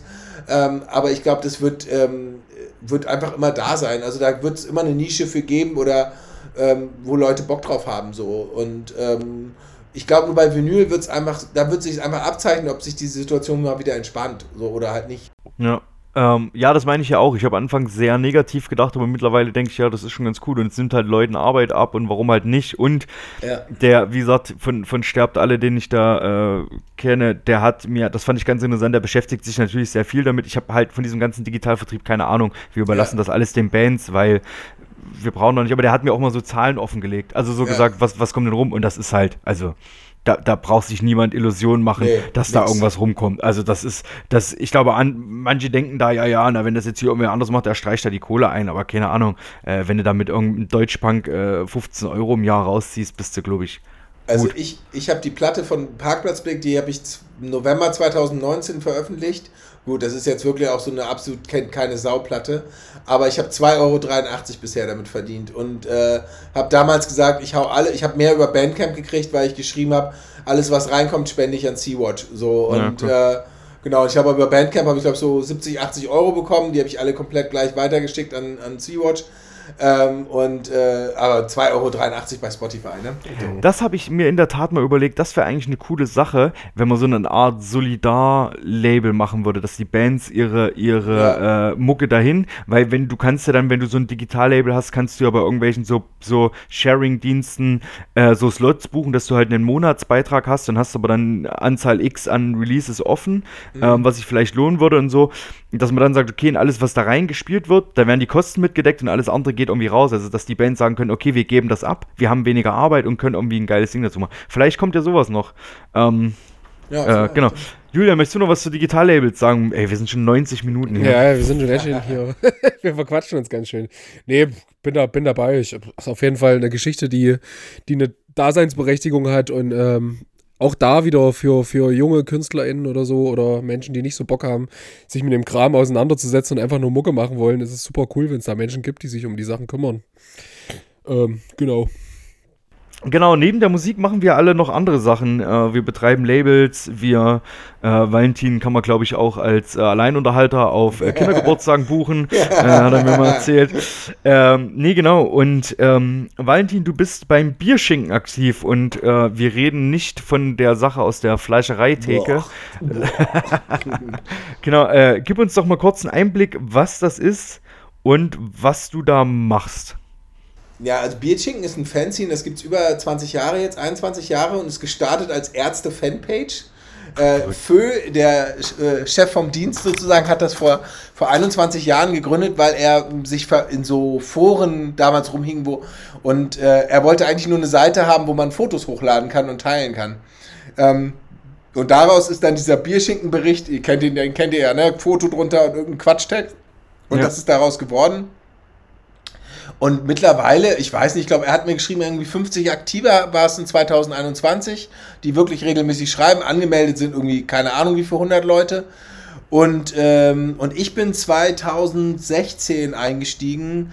Ähm, und zwar, ich habe fand schon, also ich mag einfach schreiben gerne. Äh, ähm, und äh, ja, höre auch gerne einfach viel Musik und ähm, hatte Fö auf ein Konzert angequatscht, ob er, ob man da eigentlich, ob ich da eigentlich mitmachen kann. Und dann meinte er, ja, klar. Setze sie auf den Verteiler und dann habe ich einfach angefangen, Reviews zu schreiben. Und ich habe damals schon relativ früh, also bevor dieser Podcast-Hype hochkam, äh, mit Corona, hatte ich schon immer die Idee, ich habe relativ irgendwann mit, äh, ich weiß nicht, ob ihr den Podcast durch die Gegend kennt. Ähm, super Podcast, sehr große Empfehlung. Und äh, da läuft so ein Typ, geht spazieren mit Leuten, mit Gästen und interviewt sie beim Spazierengehen. Und äh, ganz toller Podcast. Und das hat mich damals auf die Idee gebracht, eigentlich hätte ich Bock, mal einen Podcast zu machen, einen Musikpodcast, der sich aber mit dem Politikfokus macht. Also der den Fokus hat auf deswegen Pop, Punk und Politik. Ähm, und ich habe das irgendwann Fö erzählt. Und Fö meinte, und dann zu Beginn von Corona meinte, also hat Fö mir irgendwann gesagt, ey Valentin, jetzt packen wir das mal aus. Komm, jetzt machen wir das mal. Und wir hatten auch vorher schon, wir hatten auch schon vorher eine Gruppe und alle Leute hatten Bock und so, aber es hat nie, ist nie losgegangen. Und, und dann, ähm, genau, so mit vor Corona haben wir dann angefangen. Und sozusagen mit Corona hat es dann nochmal noch mal einen Boost, glaube ich, gekriegt. So. Und ja, mir hat es total Spaß gemacht. Äh, äh, einfach, ähm, weil ich, weil, also Bierschenken ist für mich so geil, weil ich machen kann, was ich will. Also, es gibt eine, eine, einen Grundsatz, also für ist schon relativ klar, so, wir keine sexistische, homophobe, diskriminierende Scheiße. Und da ist ja mittlerweile auch, das war, äh, gab es auch durchaus Diskussionen schon so. Äh, ähm, aber da ist, ja, da, da ist mittlerweile, würde ich sagen, gibt es einen, einen, Konsens, der relativ klar ist. Ähm, und also nicht bei allen, es gibt auch Leute, mit denen ich vielleicht auch von der Meinung her nicht so übereinstimme, aber das ist so, denke so ein Grundkonsens, der schon da ist und ähm, ich kann halt schreiben, wie ich will. Also ich weiß von anderen Fanzines, dass tatsächlich dann redigiert wird und der Text umgeschrieben wird, damit er ein bisschen, oder ich weiß sogar aus eigener Erfahrung, dass äh, äh, ein, ein, ein großes großes äh, Magazin, Punk-Magazin mal äh, ein gutes Pferd nicht 12 von 12 gegeben hat, weil der Chefredakteur gesagt hat, das mag eine gute Platte sein, aber das kannst du nicht machen, weil sonst äh, ist die Latte, dann ist sozusagen dann ist das verheizt, dann ist 12 von 12 weg. Was ich schon echt eine Nummer fand, so, weil der, der, der, der es rezensiert hat, wollte uns das geben. Aber gut, egal. Ähm, und Fö sagt halt, ey, ihr könnt machen, was ihr wollt, ähm, habt Spaß dabei. Und das ist, und genau, und, äh, und beim Podcast ist ja, ich mache ja nur ein, also ich mache ja zwei Reihen, ne? ich mache ja die Pop-Punk und Politik und ich mache halt Stadtpunk-Suff und es ist beides einfach ein Riesenspaß. Aber es ist ja auch, also eure Frequenz der Releases würde ich niemals hinkriegen. Also das, äh, keine Ahnung, ihr seid ja alle zwei Wochen auf Sendung und das. Nee, äh, das, das täuscht manchmal. Wir, ja? wir planen eigentlich alle vier bis sechs. Manchmal geht es ein bisschen schneller, manchmal dauert es ein bisschen länger. Also, aber gut, also so wie ihr oder Uncamp Punk. Ich meine, Uncamp Punk ja, das ist ja verrückt. jede ja, Woche. Das, das, ist, das ist völlig verrückt. Nee, also ich habe jetzt in den anderthalb Jahren, wo ich Podcast mache, glaube ich, zwölf, also bin ich an zwölf Folgen beteiligt gewesen oder 13. Und äh, das hat einfach, ist halt einfach ein Riesenspaß und ich finde, ähm, äh, find also was mich so freut gerade daran, auch dass wir das hier heute zusammen machen, ist ja eher, dass ich so das Gefühl habe, man trifft darüber auch wieder Leute oder man hört dann hier, guck mal den, hör mal da rein. Und ich glaube zum Beispiel, dass äh, Föhm irgendwann meinte, ey Valentin, dir gefällt bestimmt oder hört mal rein, hier Dreck unter den Nägeln Podcast, ist ein, ist ein neuer Podcast, ist cool.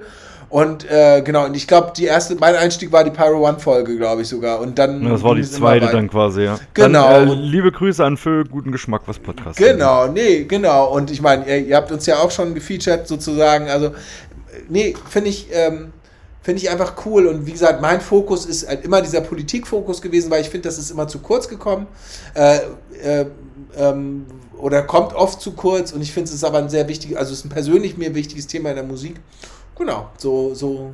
Und Bierschicken, ja, wie gesagt, jeder kann sich da anmelden. Das ist so ein bisschen, mach halt mit, wie Wikipedia. Kannst dich anmelden, kannst mitmachen. Ich wollte nur kurz sagen, bei uns ähm, zensiert auch nur Julian, der schneidet nämlich und wenn ihr in der Folge nicht hört, wie ich offenlege, was Julian mit seinen Bands schon an Geld verdient hat, dann äh, verdient hat, dann hat er es auf jeden Fall äh, rausgeschnitten. Also im Minusbereich meinst du? genau. Ja, das ist verrückt. Ähm, auch wie das bei, bei, euch da mit dem Podcast losging. Julian, wie war das bei uns? Ich weiß, uns wir haben auf jeden Fall. Ja, bei uns war es ja irgendwie. Überlegt. Ja, ja, wir haben ja auch ich glaube, das haben wir in Folge 1 so ein bisschen erklärt. Wir haben uns ja, wir sind ja so, ähm, wir schicken uns ja Sprachnachrichten tatsächlich jeden Tag so um die Ohren. Es gibt, glaube ich, keinen, es vergeht, glaube ich, kein Tag, vielleicht mal ein Wochenende, krass. ja. Wo das nicht passiert. Ja, krass, Moment, momentan. Haben wir gesagt, ja. weil, wir, weil wir irgendwie so viel uns über Themen unterhalten, die irgendwie Subkultur betreffen. Da haben wir irgendwie gesagt, ja, können wir auch irgendwie die meisten Sachen auch öffentlich machen. So. Dann haben wir irgendwann gesagt, ja. ja. komm, lass einfach mal probieren. So. Aber auch nur die meisten, Julian und ich, wir machen auch immer Scherze darüber. Dieser Chat hat uns auf jeden Fall auch auf ewig aneinander gekettet. Weil da haben, da haben auch genug Leute ihr Fett weggekriegt. Da, sind ja, auch, das, da wird auch richtig Dampf abgelassen und ähm, ja, auf jeden Fall, dass äh, wenn den Chat, wenn der Chat geleakt wird, dann. Äh Aber weißt du, das ist das Gute, wenn du für Bierschinken schreibst, da erwartet schon niemand, dass du das gut. Also es ist immer so, es gibt Leute, die sagen, ey, ihr habt unsere Platte positiv besprochen, was ist denn das für ein Scheiß? Wir haben uns voll auf den Verriss gefreut. Ja. So und ähm, äh, also ich finde tatsächlich auch nochmal, dass also ich finde Bierschinken ist halt ehrlich, ne? Also es ist wirklich relativ ehrlich. Ähm, Es gibt so ein paar Bands, die werden immer, die hassen einfach alle grundsätzlich so. Äh, ich nenne jetzt keine Namen, aber es gibt so zwei Bands, die werden einfach grundsätzlich auf jeder Hate-List sind die immer ganz oben. Aber alle anderen Bands können eigentlich sicher sein, dass sie eine relativ offene und ehrliche Review kriegen. Und äh, das finde ich einfach sehr sympathisch so. Das ist, das ist sehr schön auf jeden Fall. Ich weiß, ihr habt euch mal in diesem Stadtpunk-Suff äh, da warst du, glaube ich, auch sehr der Vorredner über äh, Swiss und die anderen aufgeregt und was für eine Scheißkapelle ist. Das Oh, habe ich ja, auf jeden Fall auch hier im Podcast erwähnt und da war ich sehr froh. Ja, äh, weißt, äh, genau, das aber müssen wir nicht schon wieder aufwärmen, aber es ist auf jeden Fall eine Scheißkapelle. Und Absolut. jeder Mensch, der die nicht hört und äh, das auch offen sagt, äh, ist Naja, da geht es ja vor allem, da geht's ja um die Geschichte, und ich wiederum kenne die Geschichte von, von, ähm, äh, von Rock am Stemmen. Berg. Genau, Ja, von Stemmen und, Ja, äh, und und auch hier, Tommy von Loser Youth und naja, die, ja. Genau, und der Typ, dieser coole Typ, dieser Sänger von Brutale Gruppe 5000, der Ja, dann, Tommy. Äh, ach, das ist der Ist Tommy. derselbe, Ah, ja. T- Tommy Ah, okay. spielt in der Hälfte aller äh, Hamburger Punkbands. Okay, Ähm. und das, also die Nummer, ich fand das einfach eine wahnsinnig geile Nummer, die er da gebracht hat, so, ne, muss Ja, ja. man einfach sagen. Und Radical Print haben ja auch ein ziemlich cooles Statement damals veröffentlicht, das fand ich schon toll. So, Auf, auf jeden Fall, das haben wir auch irgendwann mal verlinkt, das kann man auf jeden Fall auch noch nach, nachlesen und ja. naja, ist wie es ist. Ähm, was wird zukünftig noch äh, bei Bierschinken und auch bei Dreck oder den Nägeln Podcast zu hören sein? Gebt uns mal Aussichten, ihr zwei. Tja, Julian. Kalte. Tobi, Tobi, die Aussichten musst du tatsächlich, da bist du eher drin irgendwie. Du, da, du, führst unsere, du führst unsere Redaktionspläne. Ah, ich, ich, ich, ich muss ehrlich sagen, wir haben immer so eine, so eine Vorlaufliste mit drei, vier Leuten, mit denen wir gern sprechen wollen Und würden. tausend, tausend weitere Ideen immer parallel. Ja, genau, viele, viele Ideen, aber so, so, so, so drei, vier, von denen wir auch schon bei dann der Hälfte mal so grob vorgefühlt haben, äh, wo wir wissen, ah, okay, die haben tendenziell Bock. Ähm, ich freue mich auch immer drauf, immer mal eine Folge mit dir alleine zu machen. Jetzt ist zum Beispiel gerade so ein, so ein Moment, es ist gerade viel los, wir planen gerade noch viel. Ich arbeite ja irgendwie immer draußen, jetzt ist es kalt, das Wetter ist oll, das, äh, das macht einen ganz schön, ganz schön alle. Jetzt fehlte mir der Kontakt mit Julian gerade so ein bisschen. Ich habe auch einfach mal wieder Bock, demnächst auch mal wieder mit ihm alleine zu quatschen. Dann haben wir aber auch immer so, ah, wir wollen auch mal ein bisschen was zum Erzählen haben. Also ich mag so dieses Stadtpunk-Suff, weil ihr da drei, vier Leute seid und das geht relativ einfach so von der, Ja, ja. von der, also so, so Laber-Podcast mag ich ja auch und finde es manchmal krass, weil ich denke, oh, Julian und ich, wir haben auch oft einen Drive, aber wir könnten, glaube ich, nicht jede Woche anderthalb Stunden aufnehmen. Also könnten wir schon und es wäre auch geil, aber ähm, nein, Quatsch. Ähm, so genau, also wir, wir haben auf jeden Fall noch Bock, da kommt noch einiges. Ich glaube, unsere, unsere Gästinnen sind auch dann doch schon, also aus also es, das driftet immer mehr auseinander. Wir, wir arbeiten jetzt nicht eine Punkband nach der nächsten gefühlt ab. Ähm, wir haben ja mit Pyro One mit Rap sogar angefangen. Wir haben hier groß über Punk geredet in der ersten Folge, dann war unser erster Gast jemand, der Rap macht. So. ja. War schon ein bisschen Move. witzig. Aber ja, guter wie, Move, ja. Valentin, die Leute, die jetzt über uns dich hören, was, was können die in Zukunft erwarten von Bierschinken? Du, der, ähm, also um ehrlicher zu sein, ist es sehr unstetig bei uns. Ne? Wir hatten eine sehr, also so 2021, die erste Hälfte war irre viel. Ich glaube, wir haben bis September 18 Folgen oder so. Äh, die ganze, wir sind ja so eine Art Kollektiv, muss man sich vorstellen. Ne? Es gibt verschiedene Leute, die beteiligt sind, die machen eigene Reihen oder eigene Podcast-Formate. Ähm, und dann fiel es jetzt aber im Herbst total ab. Also da sind irgendwie, war glaube ich nur ein Release sogar oder so. Ähm, und äh, zwei. Ähm, ich glaube, wir haben jetzt alle wieder so ein bisschen Blut geleckt, vor allem mein Kollege Gerdi, der auch, ein, finde ich, ein großartiger Interview-Podcaster ist. Ähm, der hat jetzt gerade wieder eine Folge mit Flix von Flix Agencies, so eine DIY Hardcore und Punk ähm, Booking-Agentur gemacht. Die ist ein super Podcast, kann ich sehr empfehlen. Flix ist auch einfach Felix heißt er. Super netter Typ, super nette Gespräch. Ich musste hätte mir auch, keiner mitgerechnet, dass Flix Felix heißt. ja, okay. Aber ich musste mir dann auch der, ähm, gleich mit dem erstmal E-Mail schreiben, weil der so nett war und ich dachte, ja, so der Typ, der wohnt hier um die Ecke von mir, musste ich gleich mal connecten. Nee, aber ähm, ich glaube, also ich habe schon lange, mir ist es ein großes Thema, ist das Thema für mich Migrationsgeschichte und Punk.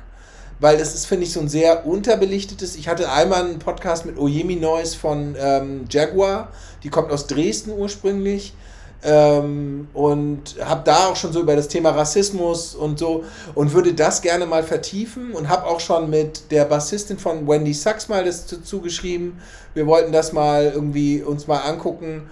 Ähm, also da werde ich sicherlich mal wieder eine Folge zu machen. Ähm, Und äh, ja, ich habe so ein paar, auch bei mir geht's ähnlich, ich habe so ein paar Gäste, mit denen habe ich schon lose vereinbart, wir machen mal einen Podcast. Aber ich bin einfach beruflich gerade so auch eingespannt, dass ich sehr wenig schaffe. Und, äh, aber wir nehmen jetzt demnächst, da freuen wir uns alle in der bierschicken Runde drauf, wir nehmen äh, jetzt bald die 30. Folge auf. Und das ist dann ja immer, alle im Fünfer-Schritten ist immer eine Lava-Folge. Das ist das Redaktionspalava. Und äh, da freuen wir uns auch richtig drauf, da haben wir alle Bock drauf, äh, weil es ist dann halt wirklich so, okay, es gibt ein, äh, gibt irgendwie, wir sammeln im Vorfeld Fragen und es wird völlig wild einfach durchgearbeitet. Ähm, und wir, meistens muss man fairerweise sagen, betrinken wir uns auch ganz gut nebenbei noch so. Das ist, äh, macht auf jeden Fall richtig Spaß so. So, das klingt doch gut. Ähm, bleibt auf jeden Fall bei beiden Podcasts dran und ich freue mich schon drauf, bald Special Guest bei Stadtpunk Suff zu sein. Das wird interessant, wenn Valentin mich dann dahin einlädt. Das ist, glaube Ähm, ich, echt, ja, ja, du, du hast dich hier gerade selber eingeladen, lieber Tobi. Ganz Geil. dezent. Ähm, naja, der Julian hat gesagt, ich darf ein, einen Seitensprung verzeiht er mir und äh, andere Podcasts laden mich einfach nicht ein. Ach doch, ich war ja auch schon mal woanders. Ähm, was wollte ich sagen? Genau, wir kommen so langsam dem Ende entgegen. Ich habe ähm, vor kurzem die und dann kam Punk-Folgen zu den beiden Moderatoren quasi gehört. die haben ja auch schon Ah, ja, ja. die, die haben ja auch schon ähm, ihre eigenen Folgen. Ich glaube, der Ja, ja. Christopher ist in Folge 32 und der Jobst Genau. hatte jetzt ganz aktuell 50, Genau. 60. Ja, fünf, Irgend- 51 war die 50. Boah, absoluter Wahnsinn, ey. Die haben, die haben, ich glaube, die haben ganz kurz nach uns die erste Folge released. Wir haben angefangen, ich glaube, die sind ganz kurz nach uns, haben die, so im, selben, in derselben Woche Ja, oder so ja. müsste das, glaube ich, gestartet sein und die, naja, egal. Ähm, liebe Grüße übrigens, wir schreiben auch immer mal, ich habe dir noch so ein kleines Feedback mal geschickt und Julian erwähnt die auch immer und ähm, ich glaube, gelegentlich hören die hier auch rein. Man kann ja so ein bisschen sagen, die sind das Hochglanzmagazin des Punk-Podcasts. Ja, ne? also, das ist schon- also, die sind schon, finde ich, krass, die beiden. Ja, auch die, die Auswahl der, der Gäste und Gästinnen ist schon, schon cool. Das- die Hochkaräter so. Also, Genau. Genau. Ähm, beides interessante Folgen, weil die beide auch interessante Vitas haben, auch sehr unterschiedliche Vitas. Und da kam eine Frage auf, die fand ich super interessant. Ähm, wenn man sich, wir haben da heute drüber geredet, wenn man sich jetzt in diesem ganzen Subkultur, Punk, Politik, was auch immer bewegt, hat man ja eine, eine gewisse Attitude, man vertritt gewisse Werte. Und wie viele Freunde und Freundinnen habt ihr außerhalb dieser Werte? Die ihr vielleicht, keine Ahnung, alte Schulfreundin oder man ist zusammen aufgewachsen oder was weiß ich, aber die sich irgendwie. Aber wisst ihr, was ich meine? Die nicht Ja, so ja. Irgendwie so, mit denen ihr halt nicht auf ein, ein gutes Pferd Reunion-Konzert gehen würdet oder die halt Ja. nicht äh, anrufen, wenn die neue Klumsterplatte draußen ist und die halt haben wollen, sondern die, keine Ahnung, sagen, kommst du nicht in den Dorfkrug zur Skatrunde oder so. Ja, krasse, krasse Frage. Ja, Da geil. hätte, die, ich mich die, gerne, da hätte ich mich gerne drauf vorbereitet. Aber wenn ich naja, das für, die Leute, für die Leute da draußen, jetzt kommt der einzige Block, wo ich nicht die Fragen vorher rausgegeben habe. wenn ich also kurz und spontan mich da das jetzt irgendwie beantworten müsste, eigentlich null. Also irgend so einen subkulturellen Kontext haben all meine FreundInnen, also Menschen, die ich als meine FreundInnen bezeichnen würde, haben irgendwie, ja, diesen Kontext. Ja. Also, ich würde sagen, bei mir hat sich das sehr. Also, bei mir ist es nicht der subkultu subkulturelle Fokus, sondern bei mir ist es der politische. Also, sagen wir so, ich habe keine Lust mehr mit Leuten befreundet zu sein, die scheiße drauf sind politisch. So, also das war, da war ich früher deutlich lockerer. Ähm, das will ich nicht mehr. Und da habe ich auch sehr viele Zöpfe abgeschnitten, muss man sagen. Also ich habe einfach auch entschieden, da, da ist der Kontakt vorbei. Ähm, ich habe so ein bisschen Kontakt, so, ich würde sagen, zu so drei, vier Leuten von früher, aus so einem anderen Leben, muss man einfach irgendwie auch schon sagen, oder aus einer anderen Zeit. Und mit denen bin ich lose befreundet. Die mag ich gerne, irgendwie auf ihre Art sind die auch cool, aber die spielen in meinem Alltag halt keine Rolle. In meinem Alltag ist es eine, ist es ein sehr, ist es ein sehr homogener, die, also zumindest ein sehr, ja, sind es einfach die Leute, mit denen ich mich gerne umgebe und die ich auch, wo ich auch weiß, dass ich einfach mit denen immer eine gute, gute gemeinsame Basis habe. Oder Werte, ne, wenn man so Mhm. will. Tobi, bei dir? Äh, Ähnlich. Ich glaube, ich habe in meinem Leben auch viele Kontakte wirklich auch gecuttet, ähm, die mir auch nicht, nicht äh, gut getan haben. Also wo ich, auch die Leute dann, keine Ahnung, politisch, äh, was auch immer, dann irgendwie ganz woanders waren oder halt auch einfach keine Ahnung, irgendwie so autonormal Disco-Kids geworden sind. Da ich, mhm. konnte ich halt auch nicht viel, also es hat sich einfach auseinandergelebt. Einiges ist gecuttet worden, einiges ist äh, außen, auseinandergelebt. Ähm, ja, das ging mir eh nicht. Ich fand, die, ich fand das aber interessant, auch so mit, was man so umgibt. Manchmal ist es ja auch so, hm, keine Ahnung, man, man stößt ja auch immer wieder an, an so Punkte, wo man sagt, na, wie weit funktioniert das? So, keine Ahnung, man spielt Fußball oder Tennis oder Badminton, was weiß ich was, ist da im Verein, weil man da irgendwie Bock drauf hat und ist dann halt mit Leuten umgeben oder keine Ahnung. Ja. Man, man hängt mit, mit Leuten ab, weil die, die Kinder äh, befreundet sind oder sowas. Das ist ja auch für viele ein Thema. Oder äh, man muss gerade zur Krabbelgruppe mit seinem Neugeborenen äh, und ist dann halt zwei Stunden mit irgendwelchen Leuten zusammen, äh, die man vielleicht nicht so richtig einschätzen kann. Ich habe das im, im Beruf manchmal, also keine Ahnung, dass dann Leute von anderen Firmen irgendwie dastehen. Oder auch, ich habe auch in Firmen gearbeitet, wo ich irgendwie gesagt habe, oh Leute, das geht nicht mehr. Also keine Ahnung, ich kann ja nicht früh um sieben mich schon das erste Mal die Kollegen anschreien, weil sie gerade wieder irgendwelche neuen Flüchtlingsthemen sich beim vor dem ersten Kaffee irgendwie befassen. So, weißt du, ich meine so, ja, was ja nochmal was anderes ist, weil wir wirklich von Freundinnen gesprochen haben. Aber das ist immer so die Frage, wie, wie, wie weit ja. kann man irgendwo was aushalten an Punkten, wo man es halt nicht, wo man es halt nicht steuern kann. Also keine Ahnung, wenn du im Laden bist auf irgendeinem Punkkonzert und jemand verhält sich scheiße, dann ja, wirfst du halt raus oder sagst Leuten Bescheid, hier, das und das, der soll sich verpissen, bla bla bla, aber kannst du halt an vielen anderen Punkten nicht machen, gell? Das ist immer so ein bisschen, wie entzieht man sich, was macht man mit, was macht man nicht. Und im Freundeskreis kann man es, glaube ich, ganz gut steuern. Und da sind, wie wir jetzt festgestellt haben, bei uns wahrscheinlich maximal noch irgendwo so versteckt so ein paar Restleute da, die sich halt noch nicht komisch benommen haben, aber auch nicht auf derselben Welle schwimmen. Mhm. Mich würde mal interessieren, wie neugierig seid ihr? Also, das wäre, also mir geht es zum Beispiel so, ich hatte, ich hatte vor zwei Jahren die Situation, dass mich eine. Valentin, wir, wir, wir sehen uns heute das erste Mal so richtig. Also du könntest uns wenigstens mal zum Essen einladen. nee, aber ich meine, ähm, die, die, ich habe vor zwei Jahren so die Situation gehabt, dass so eine, eine Schülerin aus meiner Grundschulzeit, mit der ich 30 Jahre keinen Kontakt hatte, mich äh, bei Facebook geaddet hat und mir dann noch schrieb, so, war voll schwer dich zu finden, so. Und ähm, das hat mich so auf einmal so, was ist eigentlich aus den Leuten geworden? Und dann habe ich auch ein bisschen gegoogelt, so die Namen konnte ich halt noch so irgendwie im Kopf so ein bisschen. Und, äh, und das hat, ja, weiß nicht, wie, wie geht's euch? Also, also, du hast ja vorhin schon so erzählt, Tobi, du hattest so, ne, irgendwie so einen Typen von früher, äh, 15 Jahre nicht gesehen und so. Aber wie, wie geht's euch so? Habt ihr Interesse? Also, mit manchen Leuten hat man ja auch eine Geschichte, ne? Also, muss ja nicht mhm. unbedingt nur Musik sein, sondern hat ja auch andere Geschichten, die man teilt mit so. Also, ich. Also, ich bin da super neugierig tatsächlich. Also, ich war vor zwei Jahren auf meinem 20-jährigen Klassen, also so 20 Jahre ah, her, 10. Klasse, ja, so, ja. da bin ich tatsächlich auch hingefahren. So. Das fand ich echt, echt? Hm, fand ich spannend. So. Da hatte ich auch echt Bock oh. drauf. Und es war auch noch so die Clique, mit der ich damals so abgehangen habe. Also komplett andere Lebenswelten inzwischen. Äh. So, aber es war so eine Grundsympathie irgendwie da. Man, also man hat natürlich dieses, diese Gespräche von früher so, gell, das war schon das so. Aber ich finde das super spannend, was, also was Leute so für Lebenswege einschlagen und so. Das finde ich, find ich echt ja, auf jeden Fall. Tobi, also du? Ich glaube, ich, glaub, ich hätte das, ich würde das dann, wenn ich, also ich hatte auch schon mal zehnjähriges äh, Dingsbums, das war schon wieder sechs Jahre her, und da hat es aber terminlich nicht so ganz gepasst. Und das war aber halt auch so, ja, das war dann in der Stadtbrauerei, wo ich schon so gedacht habe, oh Leute, ey, okay. Dann war so, naja, äh, dann schrieb die Hälfte, ja, wir müssen hier äh, wen für die Kinder finden und pipapo, das könnte alles schwierig werden. Ja, okay, alles klar, gut. Äh, Leute, ihr müsst hier irgendwie 20 Minuten fahren, ich habe irgendwie viereinhalb Stunden Anreise, könnt ihr das irgendwie hinkriegen? Und dann war die letzte Frage so, naja, ihr müsst dann entscheiden, ob ihr Fisch oder Fleisch wollt. Da war so, oh, sorry, Leute. Ey. sorry, es tut mir leid, dass bei euch die Uhren irgendwie anders laufen und ich freue mich für euch, dass es euch gut geht und ich würde gerne eine Handvoll von euch wiedersehen.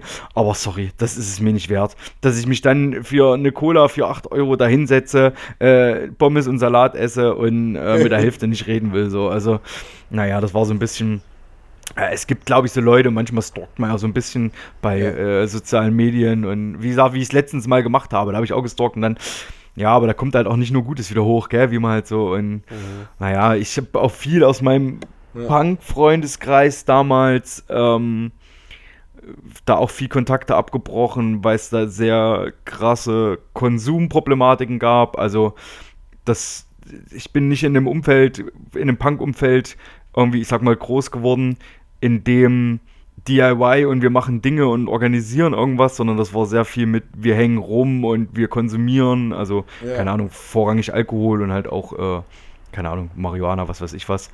Ähm, und das hat mir so ein bisschen gefehlt. Irgendwann war so der Punkt, da wo ich, geil, man, kann ja irgendwas machen. Und ich habe ja sehr spät, bin ich auch zu diesem Konzert, also was heißt spät, aber zu diesem später als vielleicht viele andere, die schon mit 16 irgendwo in Strukturen einsteigen oder 17, 18, äh, bin ich sehr spät dazu gekommen und habe so, oh geil, und seitdem bin ich auch so geil, ich will hier irgendwie was machen, ich will irgendwie meinen Teil dazu beitragen und wenn es halt ein beschissener Podcast ist, so, ähm, ja.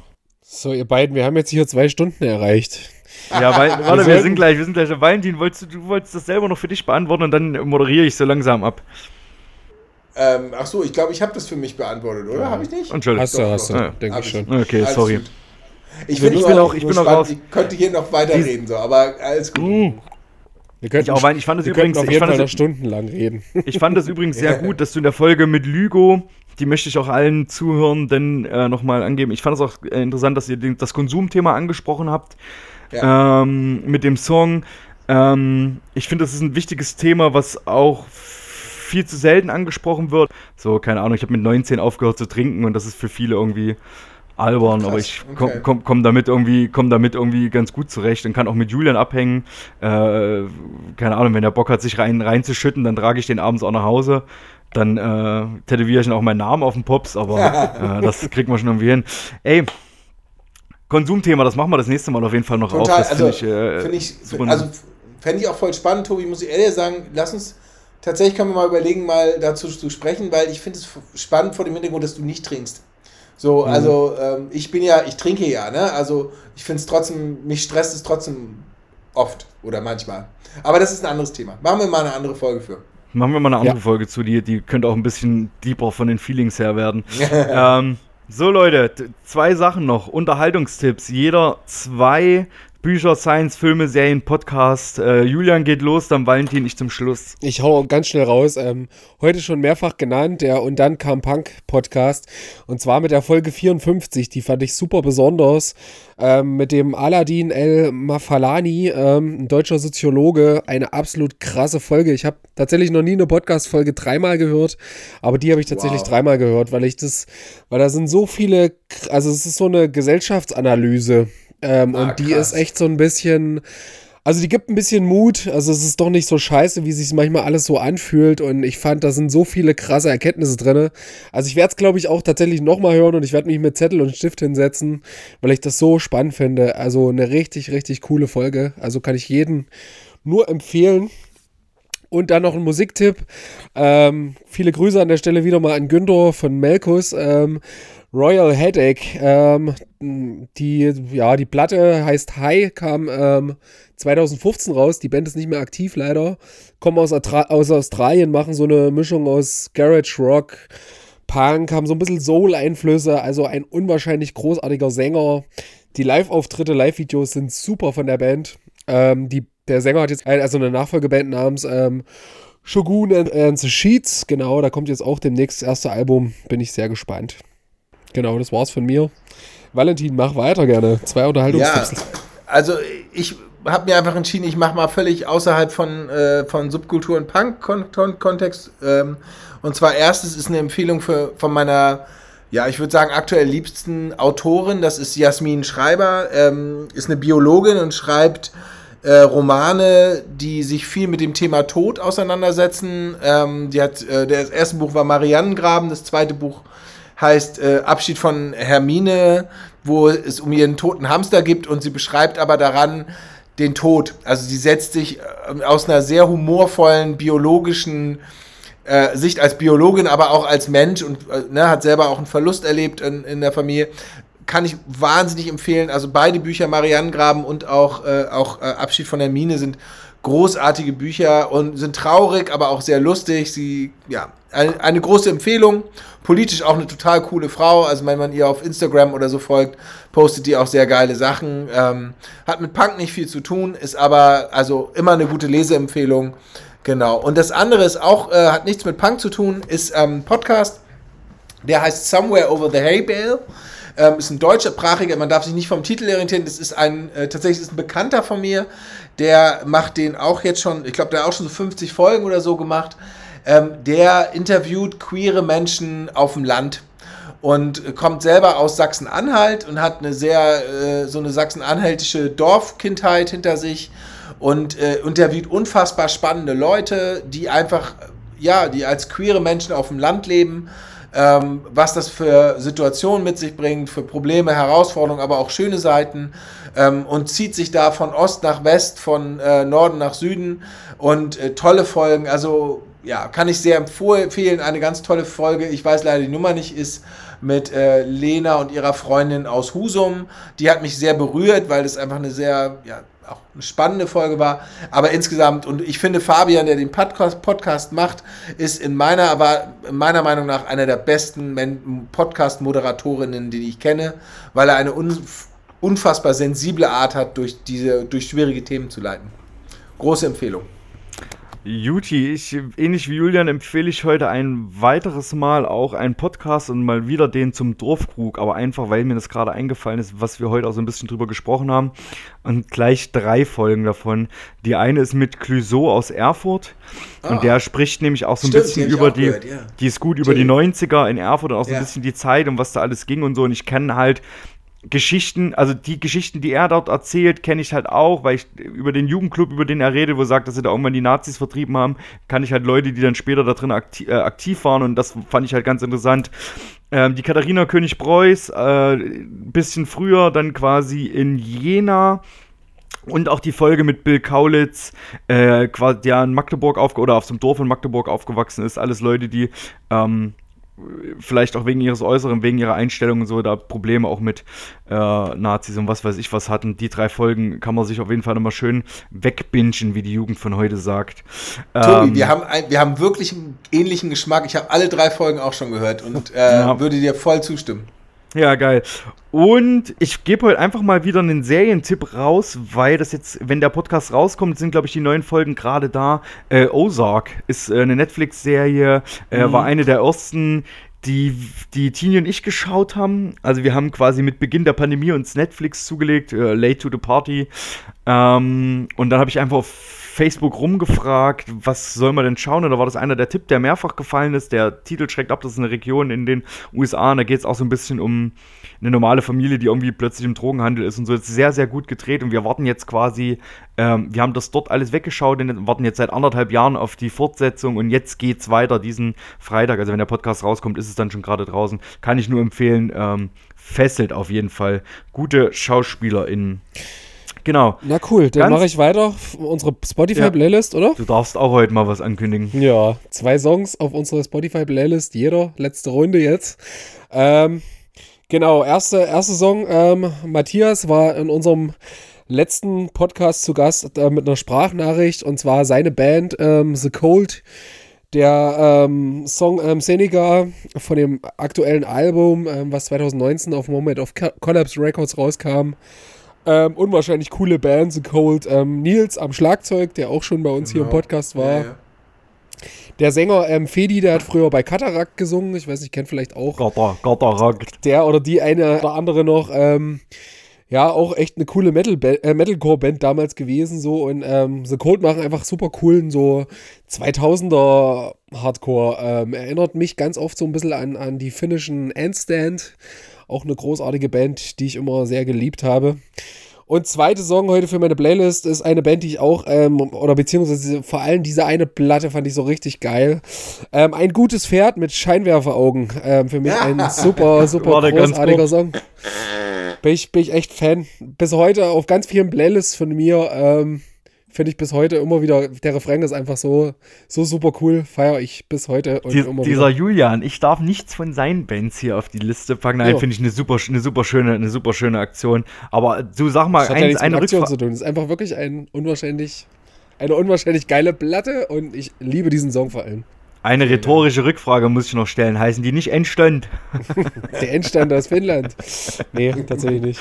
Äh, ich mache einfach weiter. No? Ähm, Wir, Julian, wir hatten, Julian und ich hatten uns eigentlich überlegt, von den Leuten, die wir im letzten Podcast zu Gast hatten, ähm, Mucke zu machen, aber weder Tüttels Trümmerratten noch Pauls 24 Bands.